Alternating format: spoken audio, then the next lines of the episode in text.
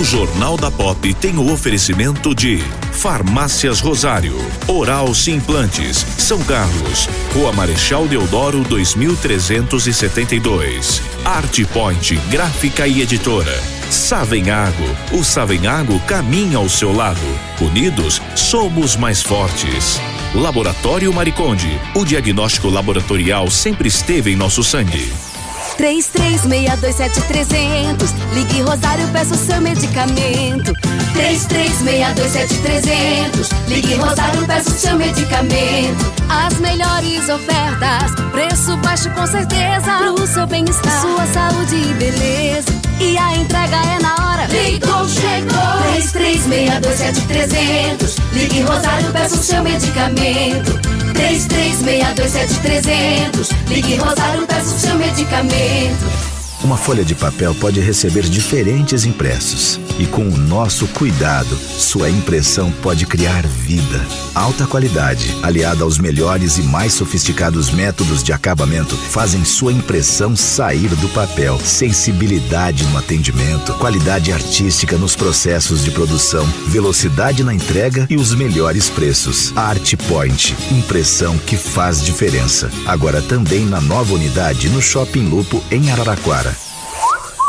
Sim, sim, eu vou pra Oral Sim. Pra, pra minha vida melhorar. Ri, ri, quero voltar a sorrir. Ha, ha, sorrir e gargalhar. Eu vou abrir a porta pra felicidade. Curtir a família, amigos, sorrir à vontade. Oral Sim, a rede de implantes dentários número 1 um do Brasil. Nosso carinho constrói sorrisos. Em São Carlos, Rua Marechal Deodoro, 2372. Agende sua avaliação. Ligue 2106 9500. O Laboratório Mariconde está realizando os exames para coronavírus, o teste de biologia molecular e de pesquisa dos anticorpos contra o vírus. As coletas podem ser domiciliar ou nas empresas interessadas em realizar exames em seus funcionários. E mais, suporte técnico e orientação dos indivíduos que apresentarem teste positivo. Ligue 2107-0123 ou acesse labmariconde.com.br para mais informações. Laboratório Mariconde, o diagnóstico laboratorial sempre esteve em nosso sangue. Está no ar. Jornal da Pop FM. A informação diariamente necessária. Jornal da Pop FM. Está no ar. Ponto de vista. Opinião com isenção no Jornal da Pop FM. Um milhão de casos de coronavírus no Brasil não é um número, é uma acusação. São vidas afetadas, 50 mil delas perdidas por uma doença nova, de que os médicos e cientistas ainda estão aprendendo os mecanismos, mas cujo alcance foi potencializado pela falta de coordenação entre as esferas municipal, estadual e federal no combate à pandemia. O primeiro caso de Covid-19 no Brasil foi registrado no fim de fevereiro. Foram necessários três meses para se chegar a 500 mil ocorrências em menos de 20 dias para duplicar esse número. Nesse meio tempo, os brasileiros presenciaram enterros em covas coletivas, famílias desesperadas na porta de hospitais à espera de uma vaga inexistente de UTI, trocas de ministros, prisões de servidores públicos por fraudes na compra de respiradores e desrespeito explícito às regras de distanciamento social. Quando a OMS declarou o estado de pandemia, a universalização dos serviços de saúde pública pelo SUS colocou o Brasil como uma das nações com melhores condições de enfrentar a emergência. Contudo, o diálogo entre as unidades da federação foi contaminado por disputas de poder e se reduziu alcance desse triunfo.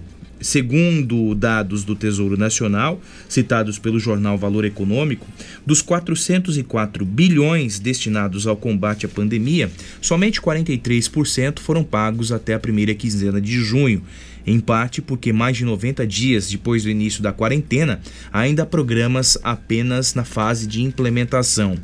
Com o coronavírus avançando pelo interior, onde são escassos médicos e leitos, a superação das diferenças e das vaidades é ainda mais urgente. Caso contrário, esse milhão de casos se multiplicará a velocidade cada vez maior, ceifando recursos e principalmente vidas.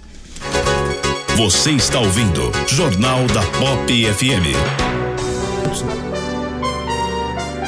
Bom dia, São Carlos. Bom dia, região. Tudo bem, Polidoro? Bom, bom dia. dia. Bom dia, Ney Santos. Bom dia, Fabinho. Bom dia a todos. E bom dia a você que nos sintoniza em 88,7 e nos aplicativos disponíveis para smartphones e tablets. Nós começamos mais uma edição do Jornal da Pop, segunda-feira, 22 de junho de 2020. Nós estamos no inverno brasileiro e 15 graus aqui no Edifício Medical Center. Participe conosco. O nosso telefone e WhatsApp é o 3416 8816 3416 8816. Você pode interagir conosco também em facebook.com barra Rádio Pop 88. Nós também estamos no YouTube, o nosso canal Rádio Pop FM. O Jornal da Pop está no ar. Jornal da Pop FM e o clima. A semana começa ainda com tempo firme na maior parte do Brasil. A chuva se concentra no extremo norte do país, entre o noroeste do Amazonas, Roraima, norte do Pará e também Amapá. E ainda chove bastante ao longo da faixa leste do Nordeste. As outras áreas, por enquanto, ficam com tempo seco, mas a partir de quarta-feira o tempo começa a mudar na região sul, porque uma frente fria finalmente rompe o bloqueio atmosférico e até o final da semana vai espalhar a chuva pelos três estados do sul do Brasil. Por enquanto, nesta segunda-feira, o tempo segue firme, com máxima de 25 graus em Florianópolis, 37 graus em Cuiabá e 27 graus em Aracaju, mesmo com chuva. A capital paulista terá máxima acima dos 26 graus. Quer saber como o tempo e o clima influenciam sua lavoura? Acesse agrosomar.com.br. Com informações da Somar Meteorologia, Desirrebrante. E aí, Ney Santos, essa mudança é, também ocorre a partir de quarta-feira em São Carlos? Não quarta, mas uhum. aqui por volta de sexta-feira, ah, viu, Fábio? Quando entendi. a chuva é, vai chegar aqui, ela vem do sul do continente, do sul do país, é, e vai alcançar o estado de São Paulo, sim. Uhum. Ela virá acompanhada de uma queda na temperatura que nós vamos confirmar um pouquinho mais para frente. Para hoje, para amanhã, ainda clima de muito calor, principalmente da hora do almoço para frente, né? À tarde, temperatura hoje em São Carlos chega a 28 graus, uma temperatura alta se considerarmos que estamos no inverno. Ah, amanhã também alguma nebulosidade e temperaturas altas, a mínima em 15 e a máxima em 29 graus. Na quarta-feira também uma temperatura razoavelmente alta para essa época do ano. Não há previsão de chuvas até sexta-feira. 7 e 10. Radares. Na Miguel Petrone, sentido centro-bairro, velocidade máxima permitida 50 km por hora. Na Rui Barbosa, sentido centro-bairro, velocidade máxima permitida 40 km por hora. E na Trabalhador São Carlense, sentido bairro centro, velocidade máxima permitida de 60 km por hora. Os bastidores da política, com Alexandre Garcia. Oferecimento Jaime Moda Masculina, em novo endereço, em frente à Praça da 15. Bom dia. No nosso encontro de hoje, eu vou perguntar quantas vidas teriam sido poupadas da Covid-19 se a cloroquina não tivesse sido politizada e tivesse sido ainda mais usada no serviço público. Vou falar também sobre o voto do ministro Marco Aurélio, o único de passo certo no Supremo nesse absurdo eh, processo, nessa absurda, nesse absurdo inquérito eh, das fake news. E vou falar também sobre o tratamento diferente dado pela repressão hoje em relação à repressão à corrupção. Basta xingar o Supremo e a pessoa vira extremista mais perigosa que um corrupto. Detalhes daqui a pouco no nosso encontro diário. De Brasília para o Jornal da Pop, Alexandre Garcia. Esportes.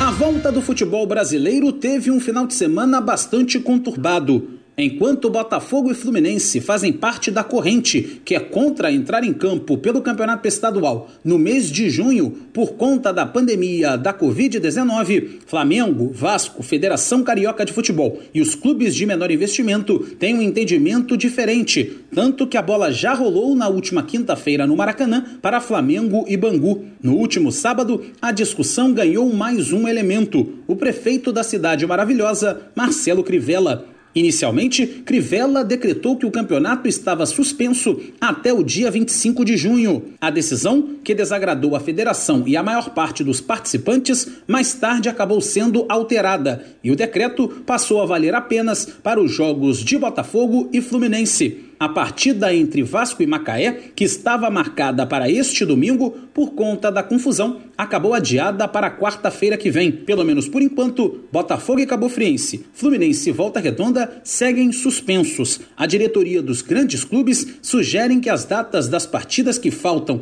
para fechar a Taça Rio sejam realizadas nos dias 1 e 4 de julho, já que a dupla demorou a voltar aos treinos e solicitou à federação que disponibilizasse no mínimo 10 dias para a realização de treinamentos coletivos. Neste final de semana, a bola rolou pelos principais campeonatos europeus. Na Espanha, a liderança mudou de mãos. O Barcelona, na sexta-feira, empatou com o Sevilha fora de casa em 0 a 0 e viu o Real Madrid chegar à mesma pontuação na tabela quando a equipe da capital venceu a Real Sociedad fora de casa por 2 a 1. Agora, as duas equipes têm 65 pontos na tabela de classificação, mas faltando oito rodadas para o fim do torneio, o Real lidera em virtude do confronto direto. Quando se enfrentaram em Madrid, o Real venceu por 1 a 0. Na Catalunha, o jogo terminou empatado. O Atlético de Madrid voltou à terceira posição na classificação ao vencer o Valladolid por 1 a 0. No campeonato italiano, a Inter de Milão venceu jogando em casa a Sampdoria por 2 a 1 e segue lutando pelo título do Calcio. Agora está a seis pontos da líder Juventus, que entra em campo nesta segunda-feira fora de casa para enfrentar o Bolonha. Na Inglaterra, o líder Liverpool ficou apenas no empate em 0 a 0 com o rival Everton fora de casa e não ampliou a liderança em relação ao Manchester City. Mas faltando oito rodadas para o fim, a equipe do Liverpool tem grandes possibilidades de ficar com o título, já que tem 23 pontos de distância para o time treinado por Pep Guardiola. Na Alemanha, faltando apenas uma rodada para o fim do torneio, o Bayern de Munique, que já tem o título pelo oitavo ano consecutivo, venceu o Freiburg em casa por 3 a 1. O campeonato alemão deixa apenas duas disputas de vaga para a Champions League para a última rodada. Bayer Leverkusen, Leipzig e Borussia Mönchengladbach disputam duas vagas para o ano que vem na principal competição de clubes da Europa. Agência Rádio Web, com informações do futebol internacional, Cadu Macri.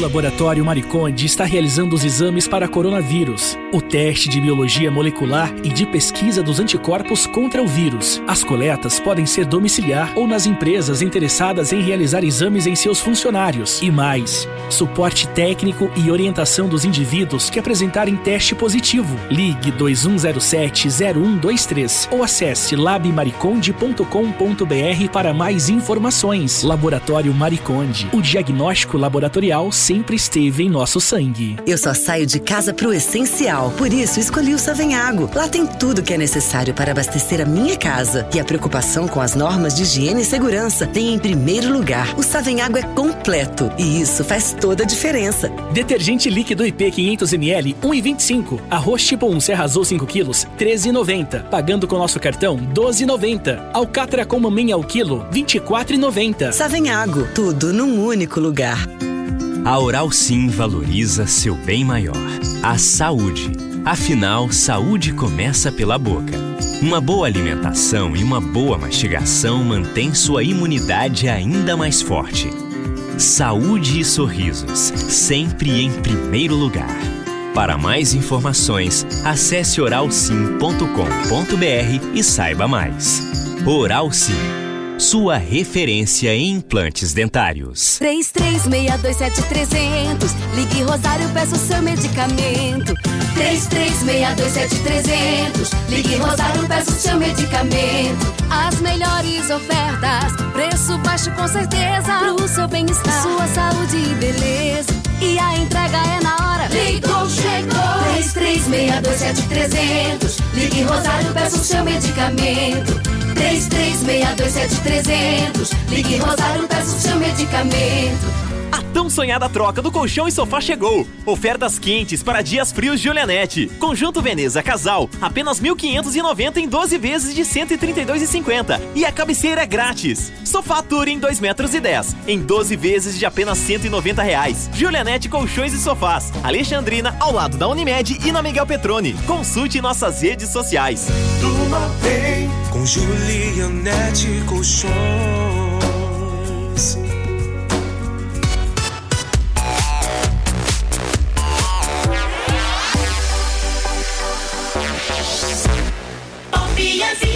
Partidos de oposição pressionam o Conselho de Ética do Senado a abrir um processo de cassação contra o senador Flávio Bolsonaro, do Republicanos do Rio de Janeiro. O filho do presidente da República, Jair Bolsonaro, volta à mira da oposição após a prisão de Fabrício Queiroz, seu ex-assessor na época em que foi deputado estadual no Rio. Queiroz foi preso no escritório do advogado de Flávio, Frederic Wassef, na última quinta-feira. Pedidos para o colegiado apurar a conduta do parlamentar estão parados no Conselho de Ética desde fevereiro.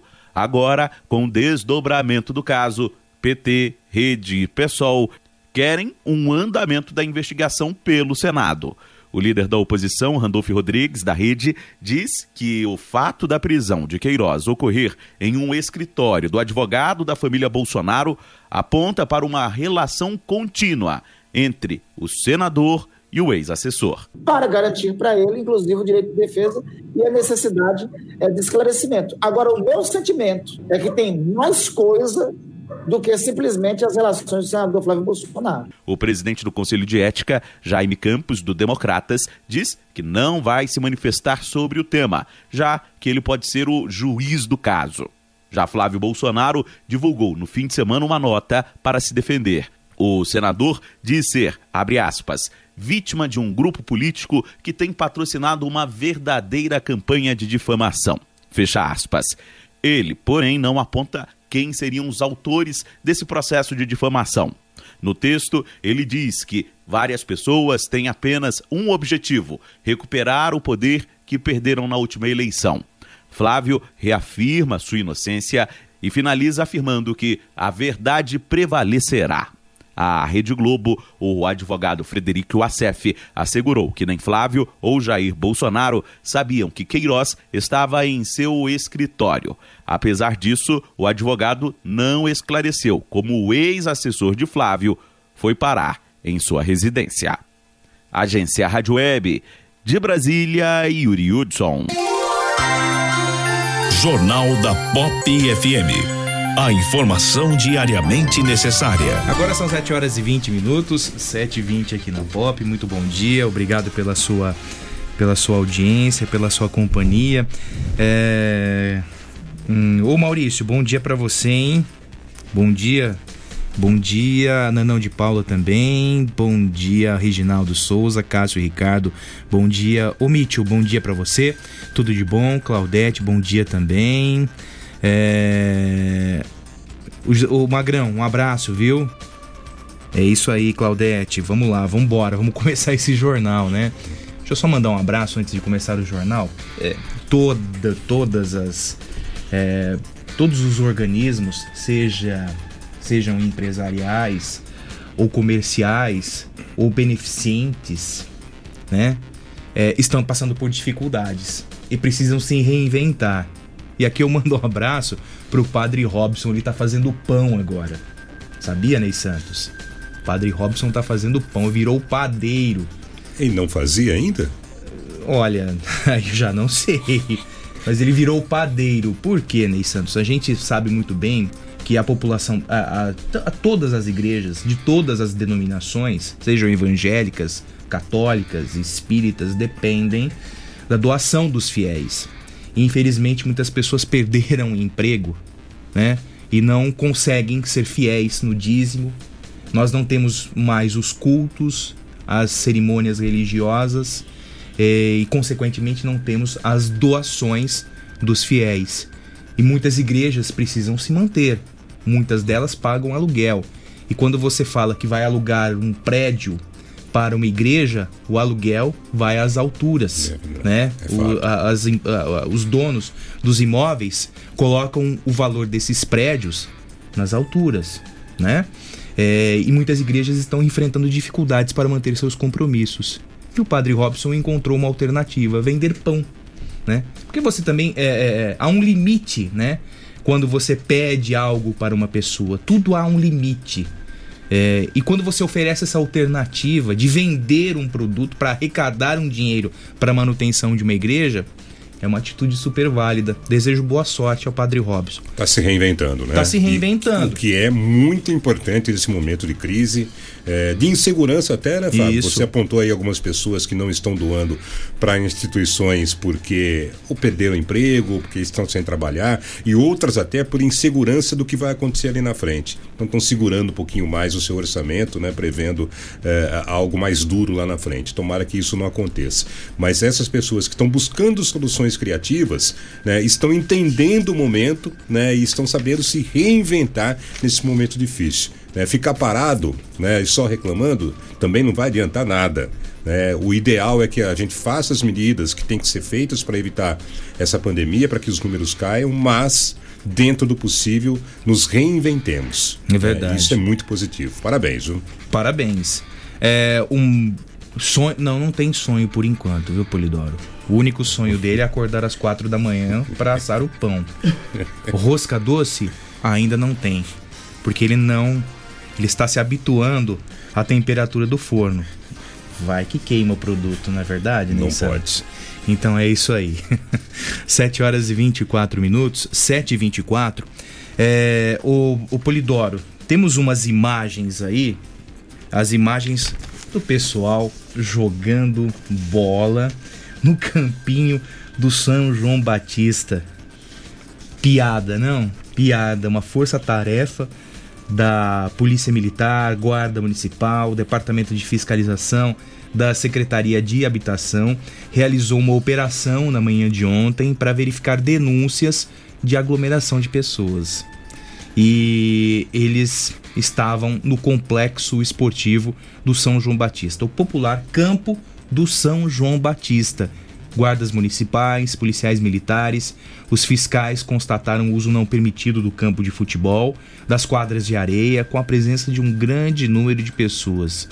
O secretário de Segurança Pública, Samir Gardini, afirmou que as partidas foram imediatamente paralisadas e no local, entre público e jogadores, existiam 200 pessoas aproximadamente, segundo a estimativa da Guarda Municipal. 200 pessoas. Ô, Fábio, eu não, não faz, faz algum tempo já que eu não passo ali perto do campo do São João Batista, uhum. mas me lembro que ele era cercado. Sim. Né? Sim. Então, se é cercado, as pessoas não podem entrar, a menos que alguém libere essa entrada. Né? Ou todo mundo pulou a cerca. É, as imagens mostram o cercamento, viu, Ney Santos? Olha pois aqui, é, Olha, é, tem umas dizer... imagens aí que mostram o cercamento do complexo de São João Batista. É, se as pessoas estão exercendo atividade física lá, é, alguém liberou a entrada delas. Uhum. É, e essa pessoa tem que ser responsabilizada por isso. É, é, incrível a falta de consciência diante de uma situação que é absolutamente é, temerária. Né? Veja, nós temos um milhão de casos no país. Né? São Carlos, você tem os números aí, vai apresentar daqui a pouquinho né? chega a 11 mortes já. É, é, um momento das pessoas olharem um pouquinho é, em volta e entenderem que não é a, a, a, hora, não é o local desse tipo de atitude. Né? Você transgredir e lutar contra e contra né, na, na, na contramaré né, de, um, de uma pandemia grave né, não é a solução mais inteligente nesse momento. Sob pena de a gente ficar se arrastando nessa coisa né, de fechar tudo, de dos nossos filhos não poderem ir para a escola, é, de muitas pessoas não poderem trabalhar, ou se tiver que trabalhar, terão seu trabalho restrito, porque alguns insistem ainda em desafiar uma pandemia que é óbvia, né, que está atingindo todo mundo. Então, impressionante né, como ninguém pensa em sociedade. Todo mundo olha para o seu próprio umbigo. Né? Gente, é hora de parar um pouquinho e pensar. Outra coisa, outra coisa. Você, eleitor, em outubro ou novembro, não se sabe ainda, vai às urnas.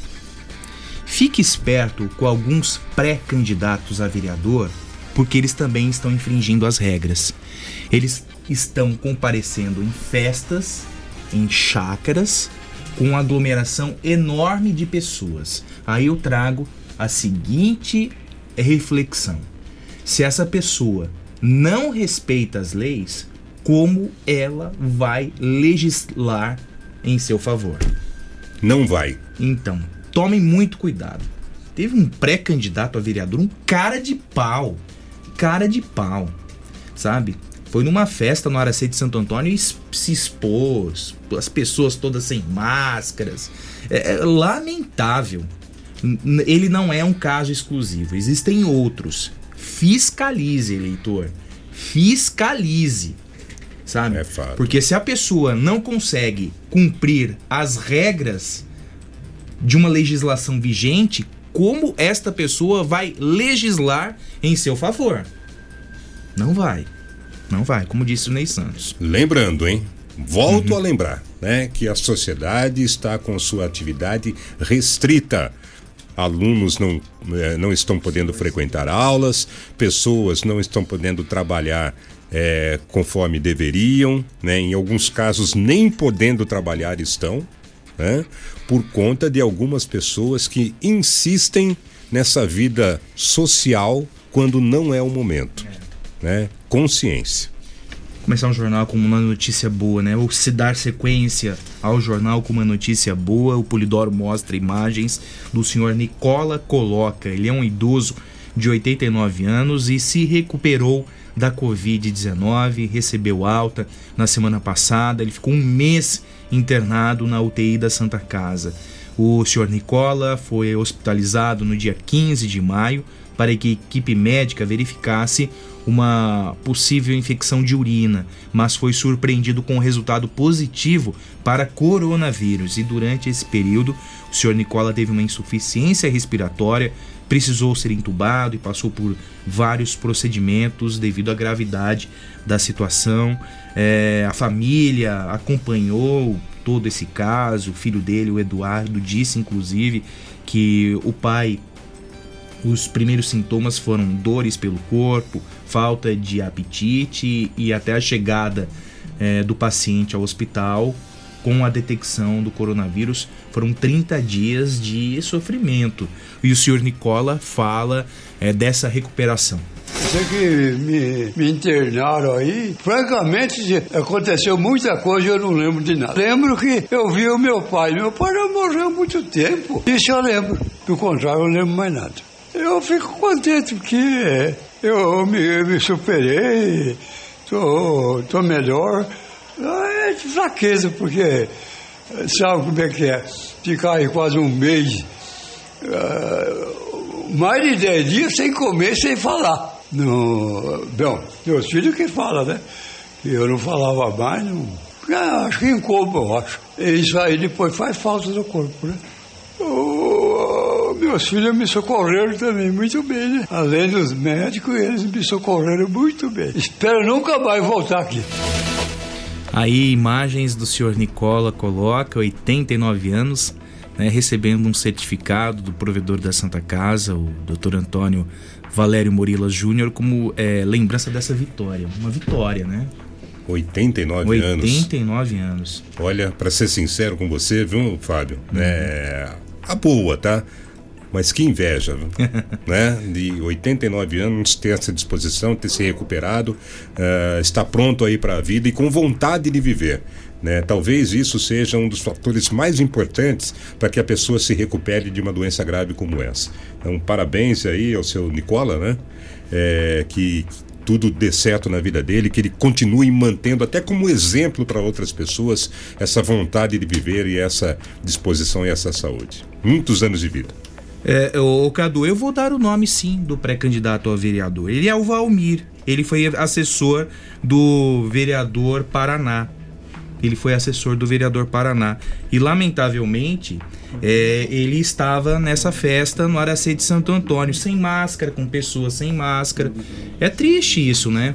É uma pessoa que foi assessor parlamentar, é, teoricamente tem conhecimento das legislações, porque é, é, lidou com isso durante a sua atividade parlamentar, e aí vai a uma festa e se junta a várias pessoas sem máscaras. É triste o que o Valmir fez nesse final de semana.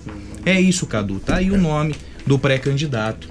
Né? É eu, eu lamento, eu lamento a atitude do Valmir, Valmir Gaúcho.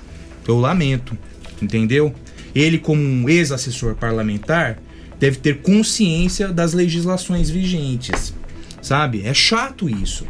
É chato pra caramba. E do quão isso pode impactar em toda uma sociedade, né? Exatamente, exatamente. Nós estamos em contato com o coordenador do laboratório do projeto de testes da Covid-19, o Anderson Ferreira da Cunha, porque nós temos aquele programa Testar para Cuidar, capitaneado pelo professor Jorge Wish, Prefeitura Municipal de São Carlos, e a universidade também participa desses testes pela cidade. Anderson, bom dia, obrigado pela sua participação. É, o Anderson, de que forma a Universidade Federal participa do projeto Testar para Cuidar? É, bom dia, Ney, bom dia. É, esse projeto é um projeto que é de, não é do, do, meu laboratório, né, de uma outra professora que está aqui, e que a ideia é principalmente testar 5 mil pessoas para saber o estado da população de maneira geral, se eles já tiveram contato com o vírus ou não. Funcionaria como um teste rápido, mas um, um tanto mais eficiente. O Anderson, é, a Universidade Federal de São Carlos né, recebeu recursos do governo federal para essa testagem, né? E qual é a avaliação que a universidade tem até o momento? É, quantos, é, quantas pessoas foram testadas? Tá, nós, é, esse recurso que nós recebemos, é, cabe dizer então, é, ele não é para para esse testar para cuidar, né? Esse testar para cuidar é um outro programa da universidade. O nosso programa são programas é aquela... distintos, né, Anderson? É importante isso, enfatizar então, isso. É um programa da uh, esse programa que a gente recebeu dinheiro é para fazer a testagem da da população para o PCR em tempo real. E até o momento nós testamos próximos de mil pessoas, sendo que essas mil pessoas estão distribuídas entre São Carlos, Ibaté, e agora nós abrimos também para outras prefeituras da região, firmamos contato com mais outras seis e estamos começando a fazer esses, uh, esses trabalhos para essas cidades também. Anderson, bom dia, tudo bem? É Ney bom Santos. Dia. É, Anderson, é, esses testes são. O PCR é o teste, é, não é o teste rápido, né? Aquele teste um pouquinho mais confiável, correto? É, com esses números, né? É, é, possível traçar uma estratégia? A própria universidade está trabalhando nisso? Sim, Ney. Nós temos aqui vários programas de, de testes em pesquisas também, né? Testando alguns medicamentos, testando é, entender melhor a, o que esse vírus faz para o organismo. E a ideia desse teste PCR em tempo real ele é diferente do outro, porque esse teste ele vê quem está infectado no, no momento inicial da infecção. Então, você sabendo isso, você consegue é, isolar essa pessoa e evitar que o vírus seja disseminado. Inclusive, consegue também saber as pessoas contactantes a essa pessoa se tiveram é, ou não a infecção. Agora, o Anderson, é, essas testagens também, como todas elas, né, como todos o, programa Testar para Cuidar também, né, é, é, essas testagens balizam as ações das administrações públicas. É esse o propósito, Anderson? Isso, acho que é, esse é o propósito é, que deve ser realizado, né? Porque uma vez que você consegue controlar e saber quantas pessoas estão infectadas, quantas não estão, principalmente em que regiões elas elas se encontram, para traçar estratégias mais fortes para essas regiões ou até numa num futuro que a gente espera não seja muito longe, conseguir voltar à vida normal. Né? É, é, você falou agora há pouco, Anderson, na questão de medicamentos. É, é a UFSCar trabalha com, com essa linha, né? É, é, possível, pelo menos, indicar um caminho para um medicamento é, eficiente contra o Covid? Então, na verdade, a gente tem testado protocolos já estabelecidos em outro, outros países, né? é, para ver como eles funcionariam aqui. Então, eu não posso te afirmar com certeza quais são, mas eu sei como eu estou é, envolvido, eu vejo nos grupos é, falando, né, que alguns professores testando, outros testando não só estratégias de medicamento, mas essas estratégias de controle.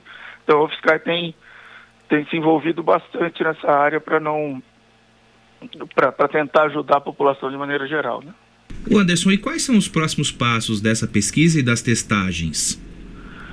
Bom, é, o sonho é que a gente consiga testar o máximo de pessoas possíveis para poder traçar um panorama do, é, da, da, disseminação do vírus.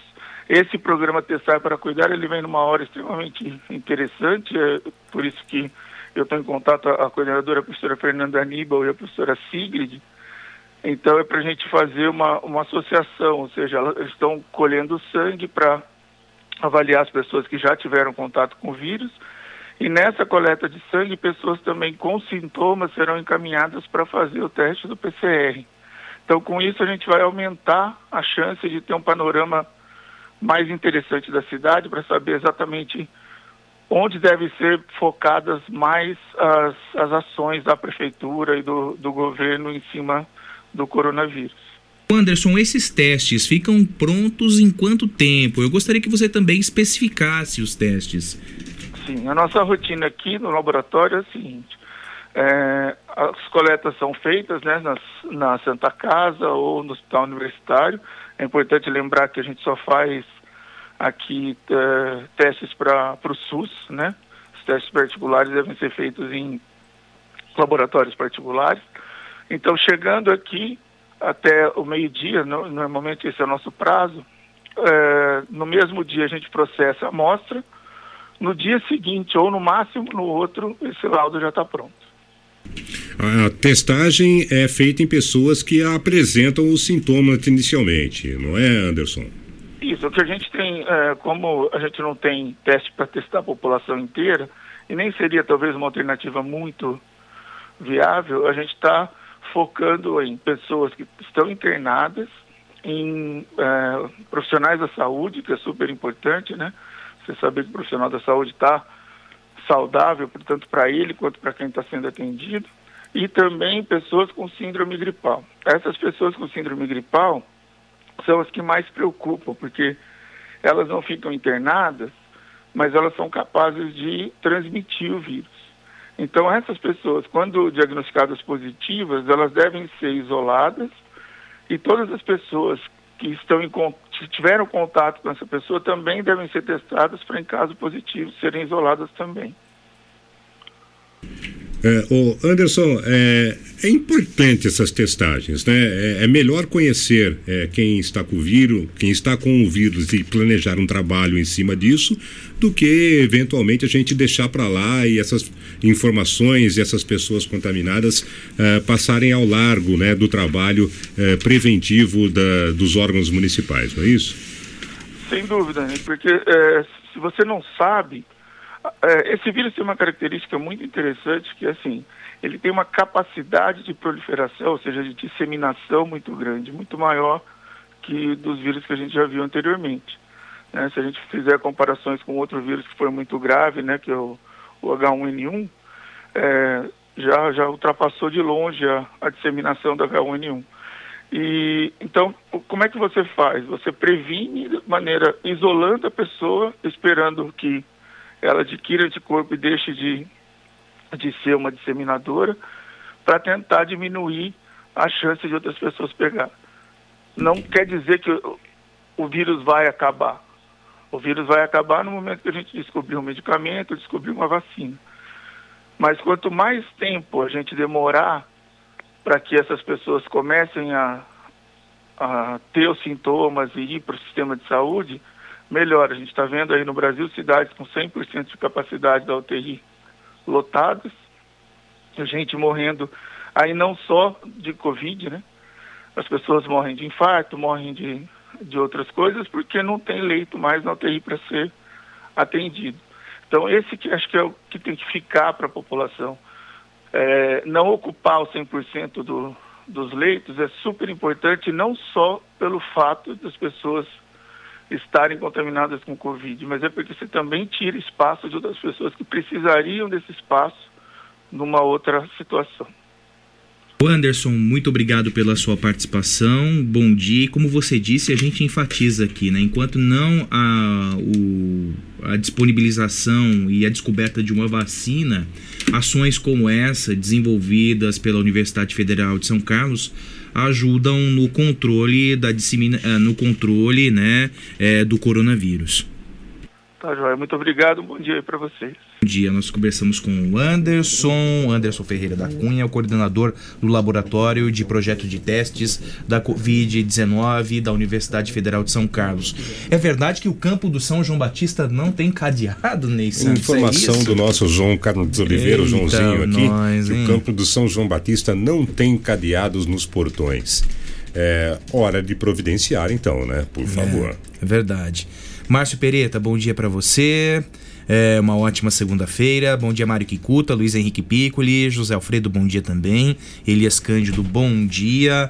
Agora são 7 horas e 44 minutos. A Prefeitura de São Carlos tem uma nova rotina a partir de hoje inclusive com o início do atendimento presencial nas repartições públicas municipais. Porém, temos de ter o agendamento prévio. E, viu, Ney Santos, antes de entrevistar o nosso próximo convidado, eu acredito ser uma medida pertinente é, para evitar a aglomeração de pessoas. É, e cito aqui como exemplo o SIM, o SIM da Major José Inácio com a Dona Alexandrina. É um prédio acanhado para atendimento ao público. Se você é, não é, abrir com um atendimento controlado, ali 50, 50 não, 50 é muito otimista. 20 pessoas geram uma aglomeração no sim. Muitas pessoas estão criticando esse agendamento prévio, mas no caso do sim, eu enxergo como uma medida pertinente.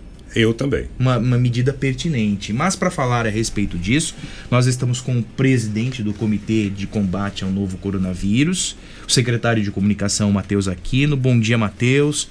A partir de hoje, então, nós temos o atendimento presencial nas repartições públicas. Qual o horário de funcionamento, Matheus? Bom dia. Bom dia, Fábio. Bom dia, Ney. Bom dia, bom dia ouvintes da POP. Exatamente como foi colocar muito bem colocado por você, Fábio. Hoje temos uma nova rotina Hoje, através de agendamentos, será possível fazer o atendimento presencial dos munícipes na, nas repartições públicas municipais a partir das 8 às 13 horas. É, bom dia, Matheus, tudo bem? Bom dia, Ney. Como é, tá? Tudo jóia, Matheus. É, é, esse atendimento, então, começa hoje. Né? É, são vários segmentos da prefeitura que retornam. É, os funcionários estão preparados para isso? A prefeitura está exigindo alguma atitude deles, fornecendo equipamentos? Como é que está a preparação da prefeitura para os funcionários? Todos os, todos os chefes de sessões né, foram, foram recepcionados durante a última semana receberam os kits para os seus departamentos de máscaras e, e recipientes para álcool gel para cada funcionário, né?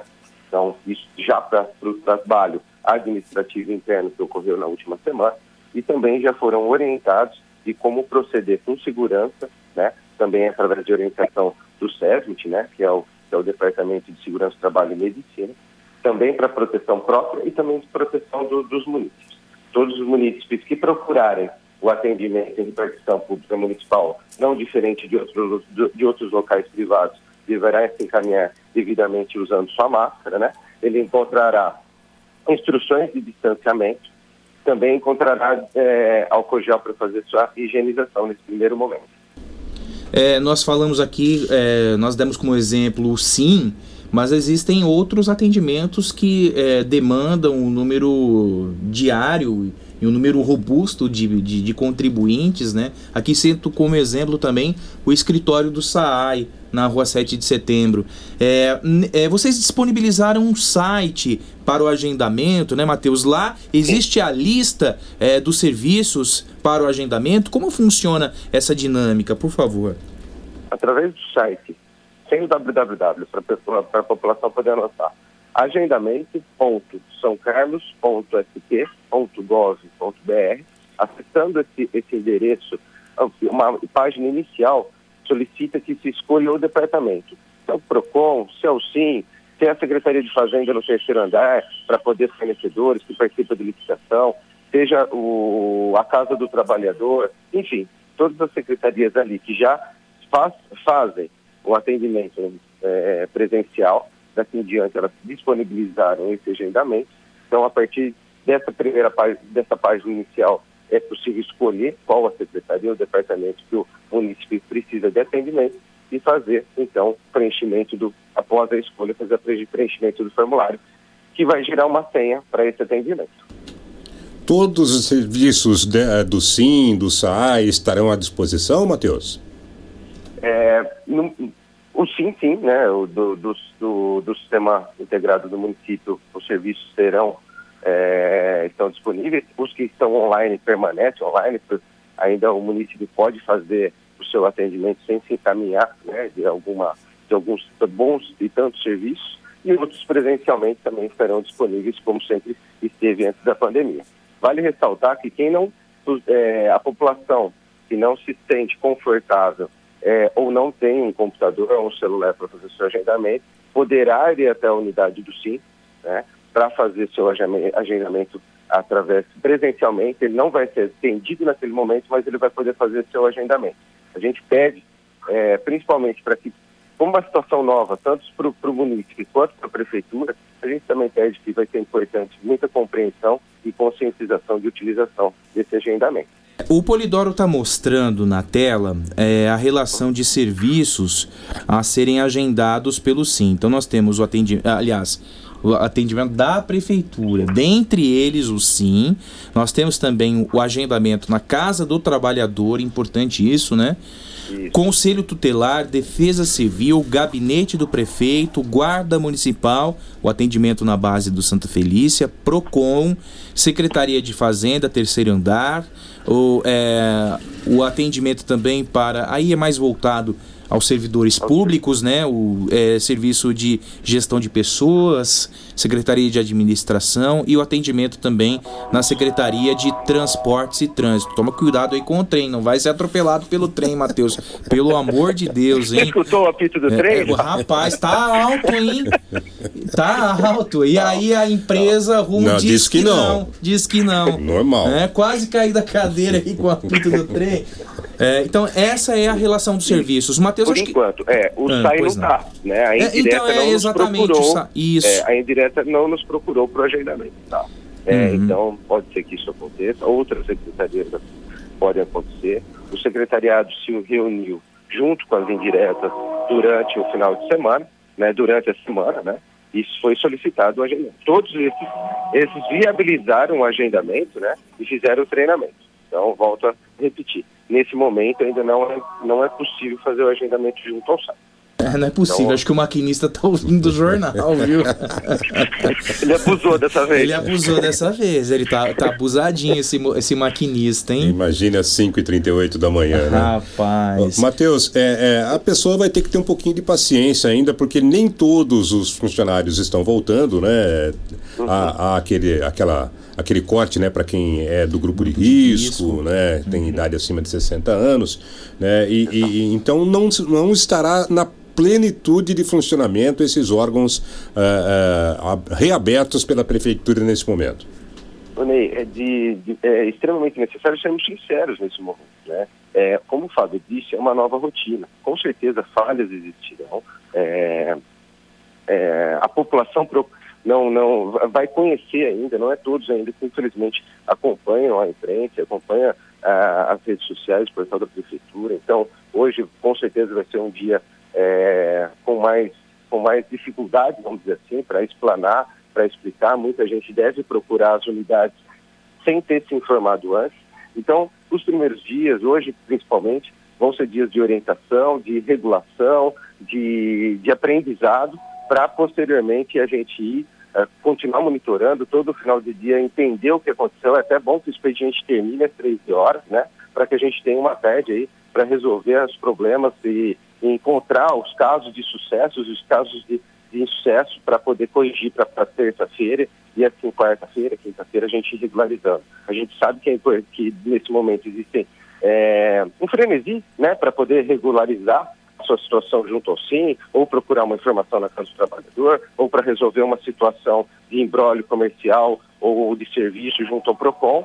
É, mas o que a gente pede, como tudo nessa vida hoje, a gente pede muita compreensão e conscientização, se vê que está com a fila lotada, se é, deixa para amanhã, tenha um bom senso de, de não precisar resolver tudo num primeiro momento. A gente tem tempo e podemos cadenciar e a gente precisa muito da cooperação da sociedade. A gente não vai nos surtar em, em, entender nossos erros né, nessa nova rotina, é, aprender com eles dia a dia para poder melhorar o atendimento à população, sempre com muita segurança e respeitando o protocolo sanitário. O que a gente não quer é que casos de que, que nos deixam perplexos, e eu falo aqui abertamente, como a situação de casas de casas lotéricas e de bancos, se repitam em órgãos públicos municipais. Então a gente vai ficar atento, todo o pessoal da Secretaria de Segurança, todo o pessoal da Secretaria do SESMIC, da Vigilância Sanitária, todos orientaram e vamos tentar fazer a partir de hoje um trabalho bacana para poder atender a população, é, o maior número de pessoas possíveis, desde que esteja com segurança. Bom, o, o endereço é agendamento.sãocarlos.sp.gov.br. O Mário perguntando, né? Então a gente repete o endereço agendamento.sãocarlos.sp.gov.br. Pois não, Ney? Tem alguma pergunta? Até a, a respeito do comitê né, que o Matheus é, preside, é, é, o trabalho do comitê continua, né, Matheus? É, a gente tem os números aqui desse final de semana: 11 mortes confirmadas, 368 casos positivos para a doença. É, o índice é, de pessoas é, curadas, fugiu o número aqui, se o Matheus se lembrar. É, daqui a pouquinho eu passo, né? Sim. Mas é, como é que tá? É, como é que você analisa o trabalho do comitê e as próximas ações nesse combate ao Covid, Matheus?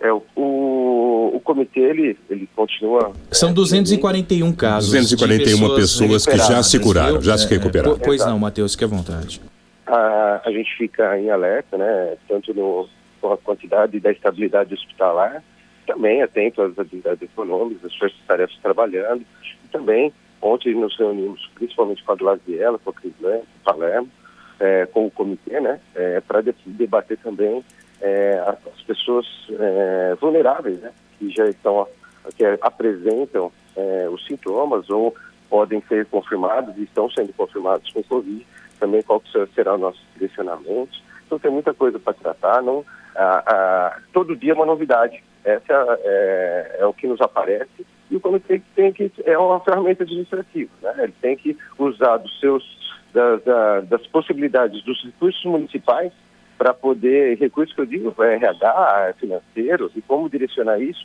da melhor forma para o prefeito e para o secretário do governo, para que sim, as melhores decisões sejam tomadas.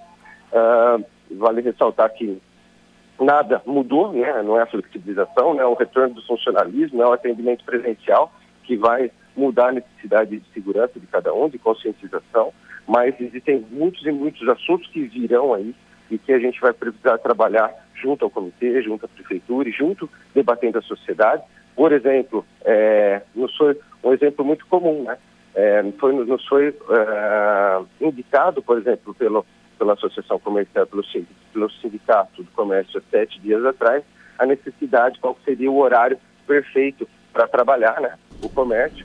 Ô, Matheus, então, eu ia lhe perguntar isso, né? A CISC é, pede aí um horário uh, que hoje é de 9 a 1. Isso, né? nós vamos conversar com o Zelão ainda hoje. Ainda hoje sobre legal, isso, viu? né? Mas como é que o comitê viu essa, essa solicitação da, da, da CISC? É, na, na, verdade, quem indicou das 9 às 13 foi a CISC. Né? Então a prefeitura, no primeiro momento, só acatou. Né? A gente continua com aquela filosofia de quem entende do mercado é o representante legal dela, né? ou da associação, do sindicato. Então, antes da, do início na fase 2, na sexta-feira anterior, é, foi formalmente, numa reunião do comitê junto às classes, foi pedido pela CISC para o seu comércio, então, que o atendimento do comércio funcionasse das 9 às 13. Eu bati um papo informal tanto com o Paulão quanto o Zelão durante a última semana que mostraram que os comerciantes gostariam de alterar esse, esse, esse horário né, de atendimento. A gente não, não implica em nenhuma, nenhum problema, não vê nenhum problema quanto a isso. A gente só precisa ser informado com tempo, é, um tempo mínimo de antecedência da alteração para poder fazer as instruções das forças-tarefas e poder também para que eles possam é, auxiliar na comunicação dessa alteração, né, para que a população saia de casa no horário que realmente vai encontrar o comércio aberto. Então, volto a repetir, foi uma solicitação do próprio Sim Comércio, Francisco, a prefeitura não quer é, regular isso sem ter o real conhecimento, volto a dizer, quem conhece o mercado é eles, são eles, né, são os representantes os empresários do, do ramo, então a gente vai acatar. Desde que isso não traga um transtorno, talvez, em transporte coletivo, e a gente tenta para conversar. Mas a gente não quer, em nenhum momento a gente quer interferir no qual é o melhor horário. O Plano São Paulo, ele não determina e a Prefeitura também não determina qual é o horário de funcionamento. O Plano São Paulo, ele fala que na fase 2 podem ser até quatro horas seguidas, mas ele deixa em aberto quais serão essas quatro horas seguidas.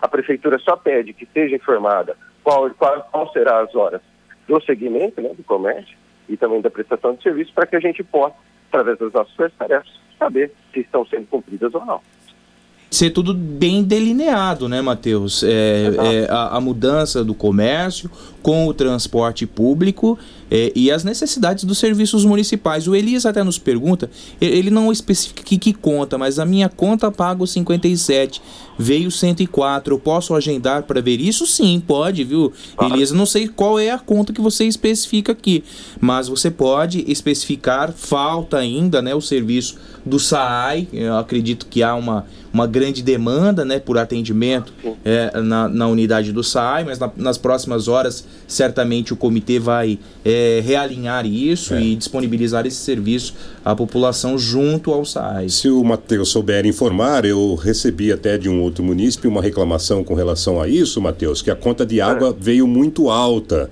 É, uhum. neste mês. O SAI estava fazendo a cobrança pela média, Isso. voltou a fazer a cobrança pela leitura do hidrômetro? Ainda não. Ainda, ainda pelo que eu tenho informação, ainda não. É, ainda pela média, precisa procurar o SAI e regularizar essa situação. Certo. O, o, o Matheus, uma outra questão, uhum. e, e, muitos ouvintes demandam isso, a questão é, dos barbeiros, dos salões de uhum. beleza, é, eles não estão contemplados na fase 2 do Plano São Paulo, né? Infelizmente Como não, vocês trabalham isso? É, infelizmente não, e foi uma classe que foi muito difícil da gente ter o contato. É, não é uma classe que possui associação ou sindicato em São Carlos. Ela foi a última classe que, nos, que nós conseguimos reunir na última semana. É, você percebia, até foi um papo bem extenso, é, todo o comitê, estava presente também o vereador Daniel Lima na, na, na ocasião. É, eles nem, eu posso dizer que eles nem se conheciam, né? Devemos, receber ali por volta de 30, 40 profissionais desse ramo, né? E, e muitos com muita dúvida, achando que o município tinha, tinha proibido o trabalho dos mesmos, né? Desses prestação de serviço. Infelizmente, a gente explicou, né? Que dentro do decreto municipal, que a gente continua achando que era um, um decreto um pouco mais restritivo e técnico para o momento. É, e para hoje também, a gente, eles seriam contemplados, né? A partir do dia 3 de junho, eles seriam contemplados, podendo trabalhar com agendamento. A gente explicou essa situação, a gente explicou a decisão judicial, a gente explicou que somos, foi determinada a nossa consonância ao Estado, e o Estado, na fase 2, se se encontra o bloco que São Carlos faz parte, é, não permite a, o atendimento presencial desse, desse setor. Então, é um pessoal que, que tem muita dificuldade, a gente não, não tem dúvida que ainda vai, vai gerar fechamento de pequenas empresas, vai ter o desemprego. Batemos um papo bacana, estava faltando muita informação para essa classe, né? Estava se procurando as redes sociais para alegar um descontentamento é, grande com a prefeitura. A gente entende que no primeiro, mas a gente precisa orientou e disse da importância da gente ficar atento, né? A entender o poder, o público, é, buscar informações do executivo, do estado, do federal, para que a gente possa fazer reivindicações nos locais corretos. A gente nos colocou à disposição para brigar por eles, a gente tem feito as respostas é, necessárias da justiça sobre o nosso decreto municipal e a flexibilização que foi proposta. É, a gente deve ter um retorno, a gente não tem prazo, mas a gente deve ter um retorno em breve, a gente acredita, da justiça sobre essa situação e também poder entender, a partir dos nossos investimentos, que a gente deve, ah, deve fazer uma visita na Santa Casa, entender o andamento dos investimentos das novas UTIs, como está acontecendo.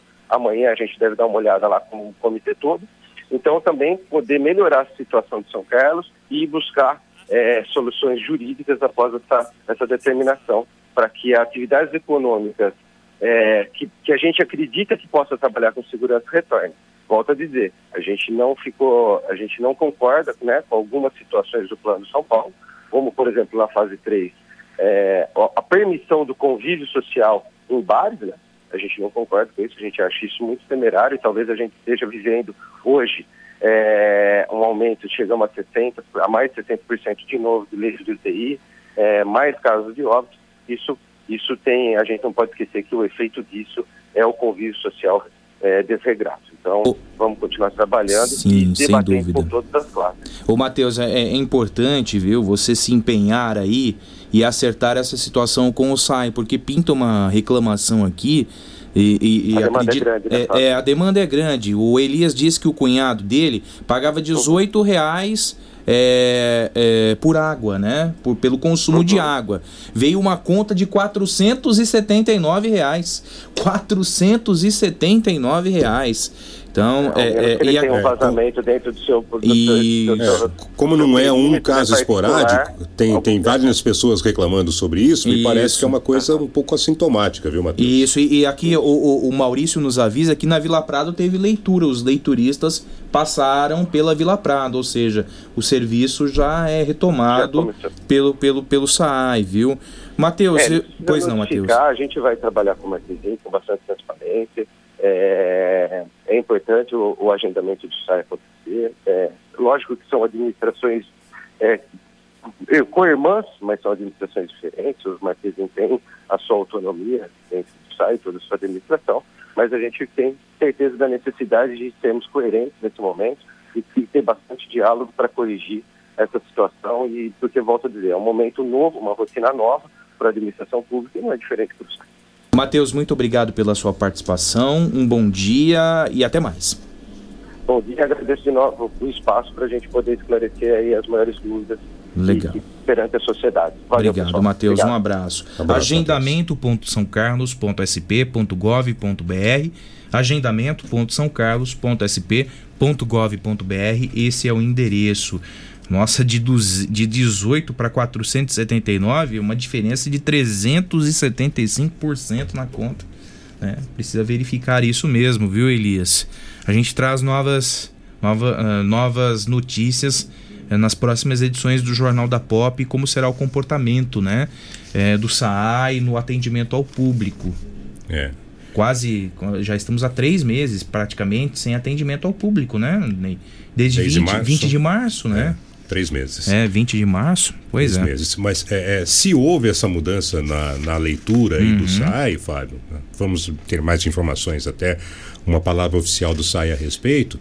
É, eu acho que valeria um comunicado né, para o consumidor de que, olha, a partir do mês que vem voltaremos ou reiniciaremos a, a leitura, né, a, a, conta vir mais detalhada para tentar uhum. explicar para essas pessoas por que, que alguém que pagava 18 reais foi para 479. É.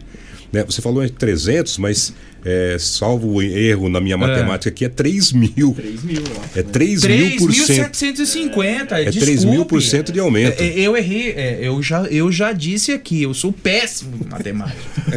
eu já di, eu errei a casa decimal. É 3.750. Também já errei. É, então, o, o Isaac diz o seguinte, é, olha gente, o SAI comunicou na conta que vinha pela média. Então não se assustem. É, tenho medo, pois é, entrei em uma casa que estava parada e a média era 10 reais. Estou há dois meses lá. É realmente, né, Isaac? Aí é preocupante. 8 horas e 7 minutos. Vamos ao Alexandre Garcia. Antes do Alexandre Garcia, eu passo o recado da JobSeg. Imagine você conseguir economizar com custos do seu condomínio, fazer melhorias que valorizam seu patrimônio e ainda garantir mais segurança para você e para sua família. É possível fazer tudo isso com a portaria remota JobSeg. Através dos rígidos protocolos de segurança e tecnologia exclusiva JobSeg, você e sua família ficam ficam muito mais protegidos contra invasões.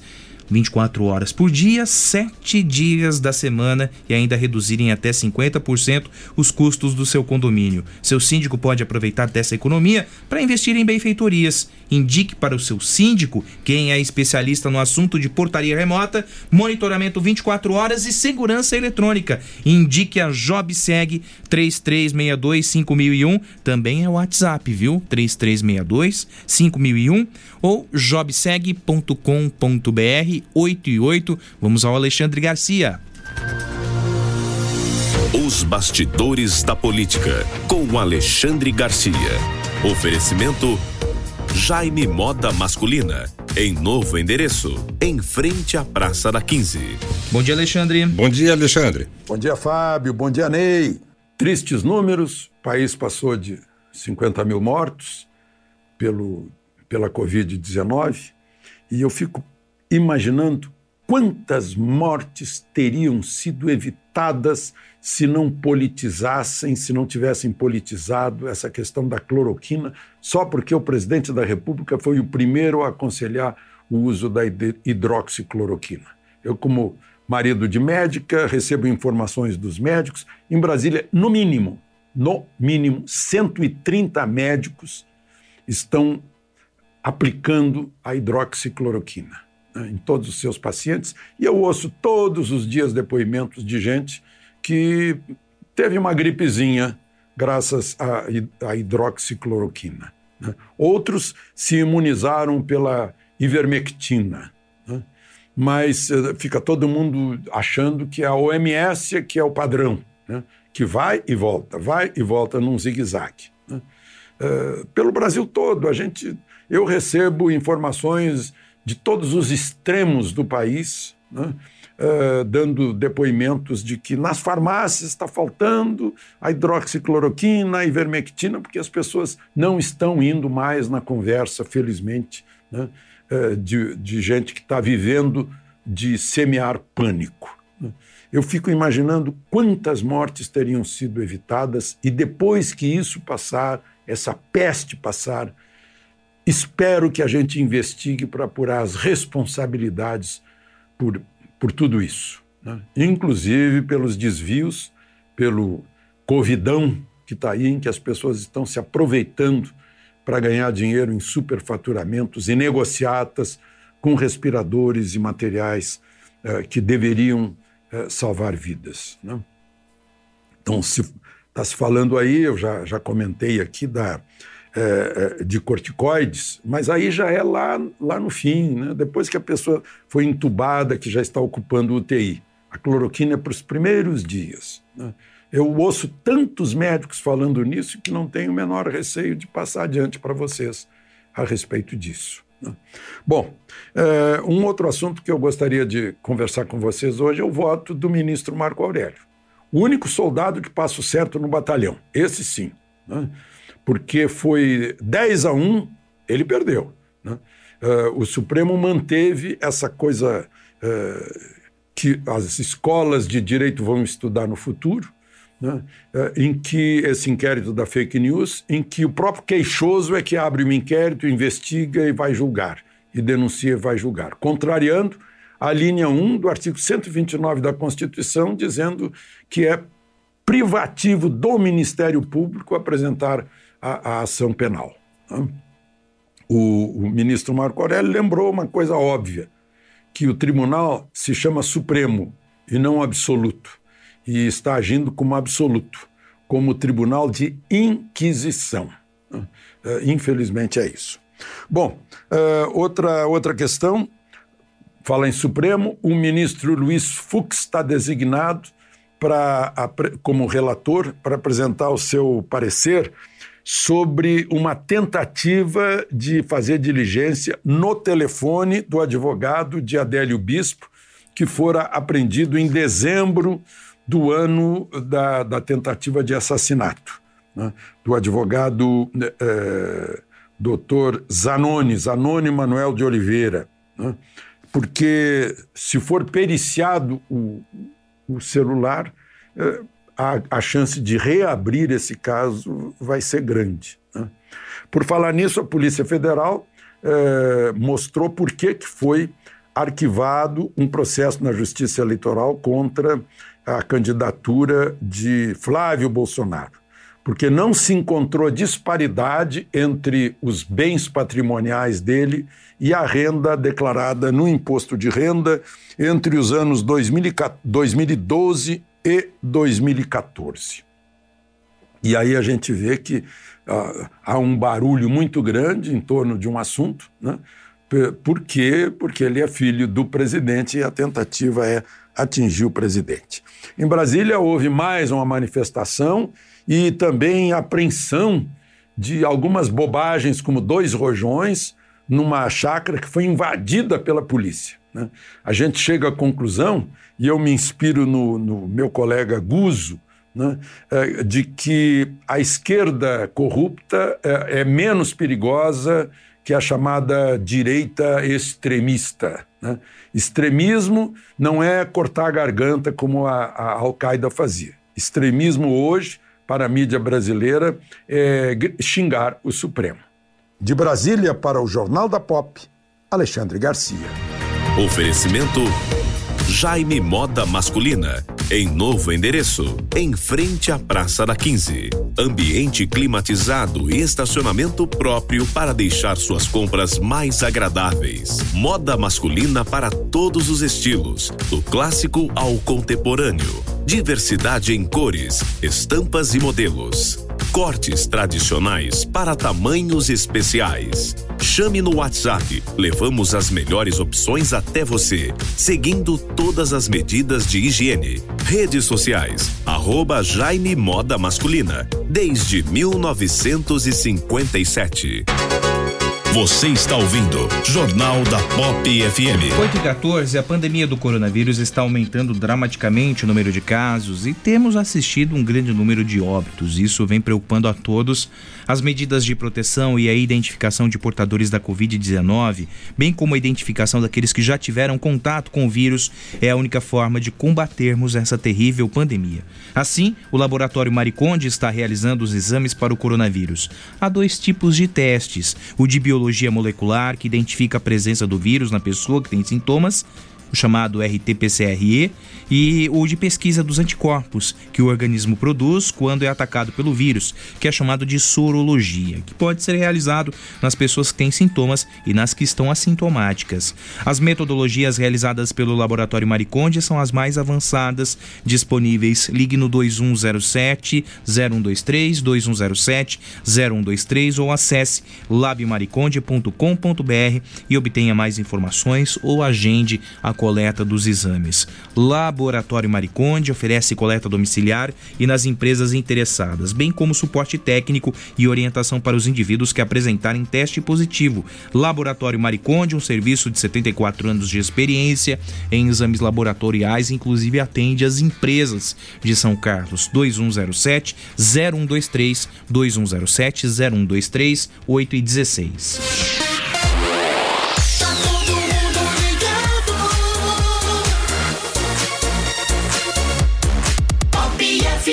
Eu só saio de casa pro essencial. Por isso, escolhi o Savenhago. Lá tem tudo que é necessário para abastecer a minha casa. E a preocupação com as normas de higiene e segurança tem em primeiro lugar. O Savenhago é completo. E isso faz toda a diferença. Café Caboclo, 500 gramas, 6,95. Filezinho sassami congelado Big Frango, quilo, 8,75. Sabão em pedra assim, com 5 unidades de 200 gramas cada, 3,98. Óleo Lisa, 900 ml, 3,68. No nosso cartão, 3,48. Savenhago, tudo num único lugar. A maneira mais inteligente de se proteger dos imprevistos é com a DF Seguros. A DF Seguros tem as melhores taxas para o financiamento de automóveis para a compra de novos veículos. Só na DF Seguros você refinancia seu próprio veículo com as melhores taxas. Está precisando de uma grana extra? Procure a DF Seguros. DF Seguros, experiência e tradição para zelar por você, sua família e seus bens. Avenida Getúlio Vargas, ao lado da DF Pneus. Fone 3411-3306. 33627300. Ligue Rosário, peça o seu medicamento. 33627300. Ligue Rosário, peça o seu medicamento. As melhores ofertas, preço baixo com certeza. Pro seu bem-estar, sua saúde e beleza. E a entrega é na hora. Ligou, chegou. 33627300. Ligue Rosário, peça o seu medicamento. 33627300. Ligue Rosário, peça o seu medicamento. A Oral Sim e a Ana Maria Braga têm um recado especial para você. O que, que é felicidade para você? Eu, graças a Deus, sou muito feliz, mas eu já passei por tantas coisas e percebi que a felicidade tá assim nas coisas mais simples da vida. Por exemplo, ó, tá com a família, os amigos, comer algo bem gostoso, um abraço, um sorriso, não é? A felicidade está bem mais perto do que você pensa. O Laboratório Mariconde está realizando os exames para coronavírus, o teste de biologia molecular e de pesquisa dos anticorpos contra o vírus. As coletas podem ser domiciliar ou nas empresas interessadas em realizar exames em seus funcionários. E mais, suporte técnico e orientação dos indivíduos que apresentarem teste positivo. Ligue 2107-0123 ou acesse labmariconde.com.br para mais informações. Laboratório Mariconde. O diagnóstico laboratorial sempre esteve em nosso sangue.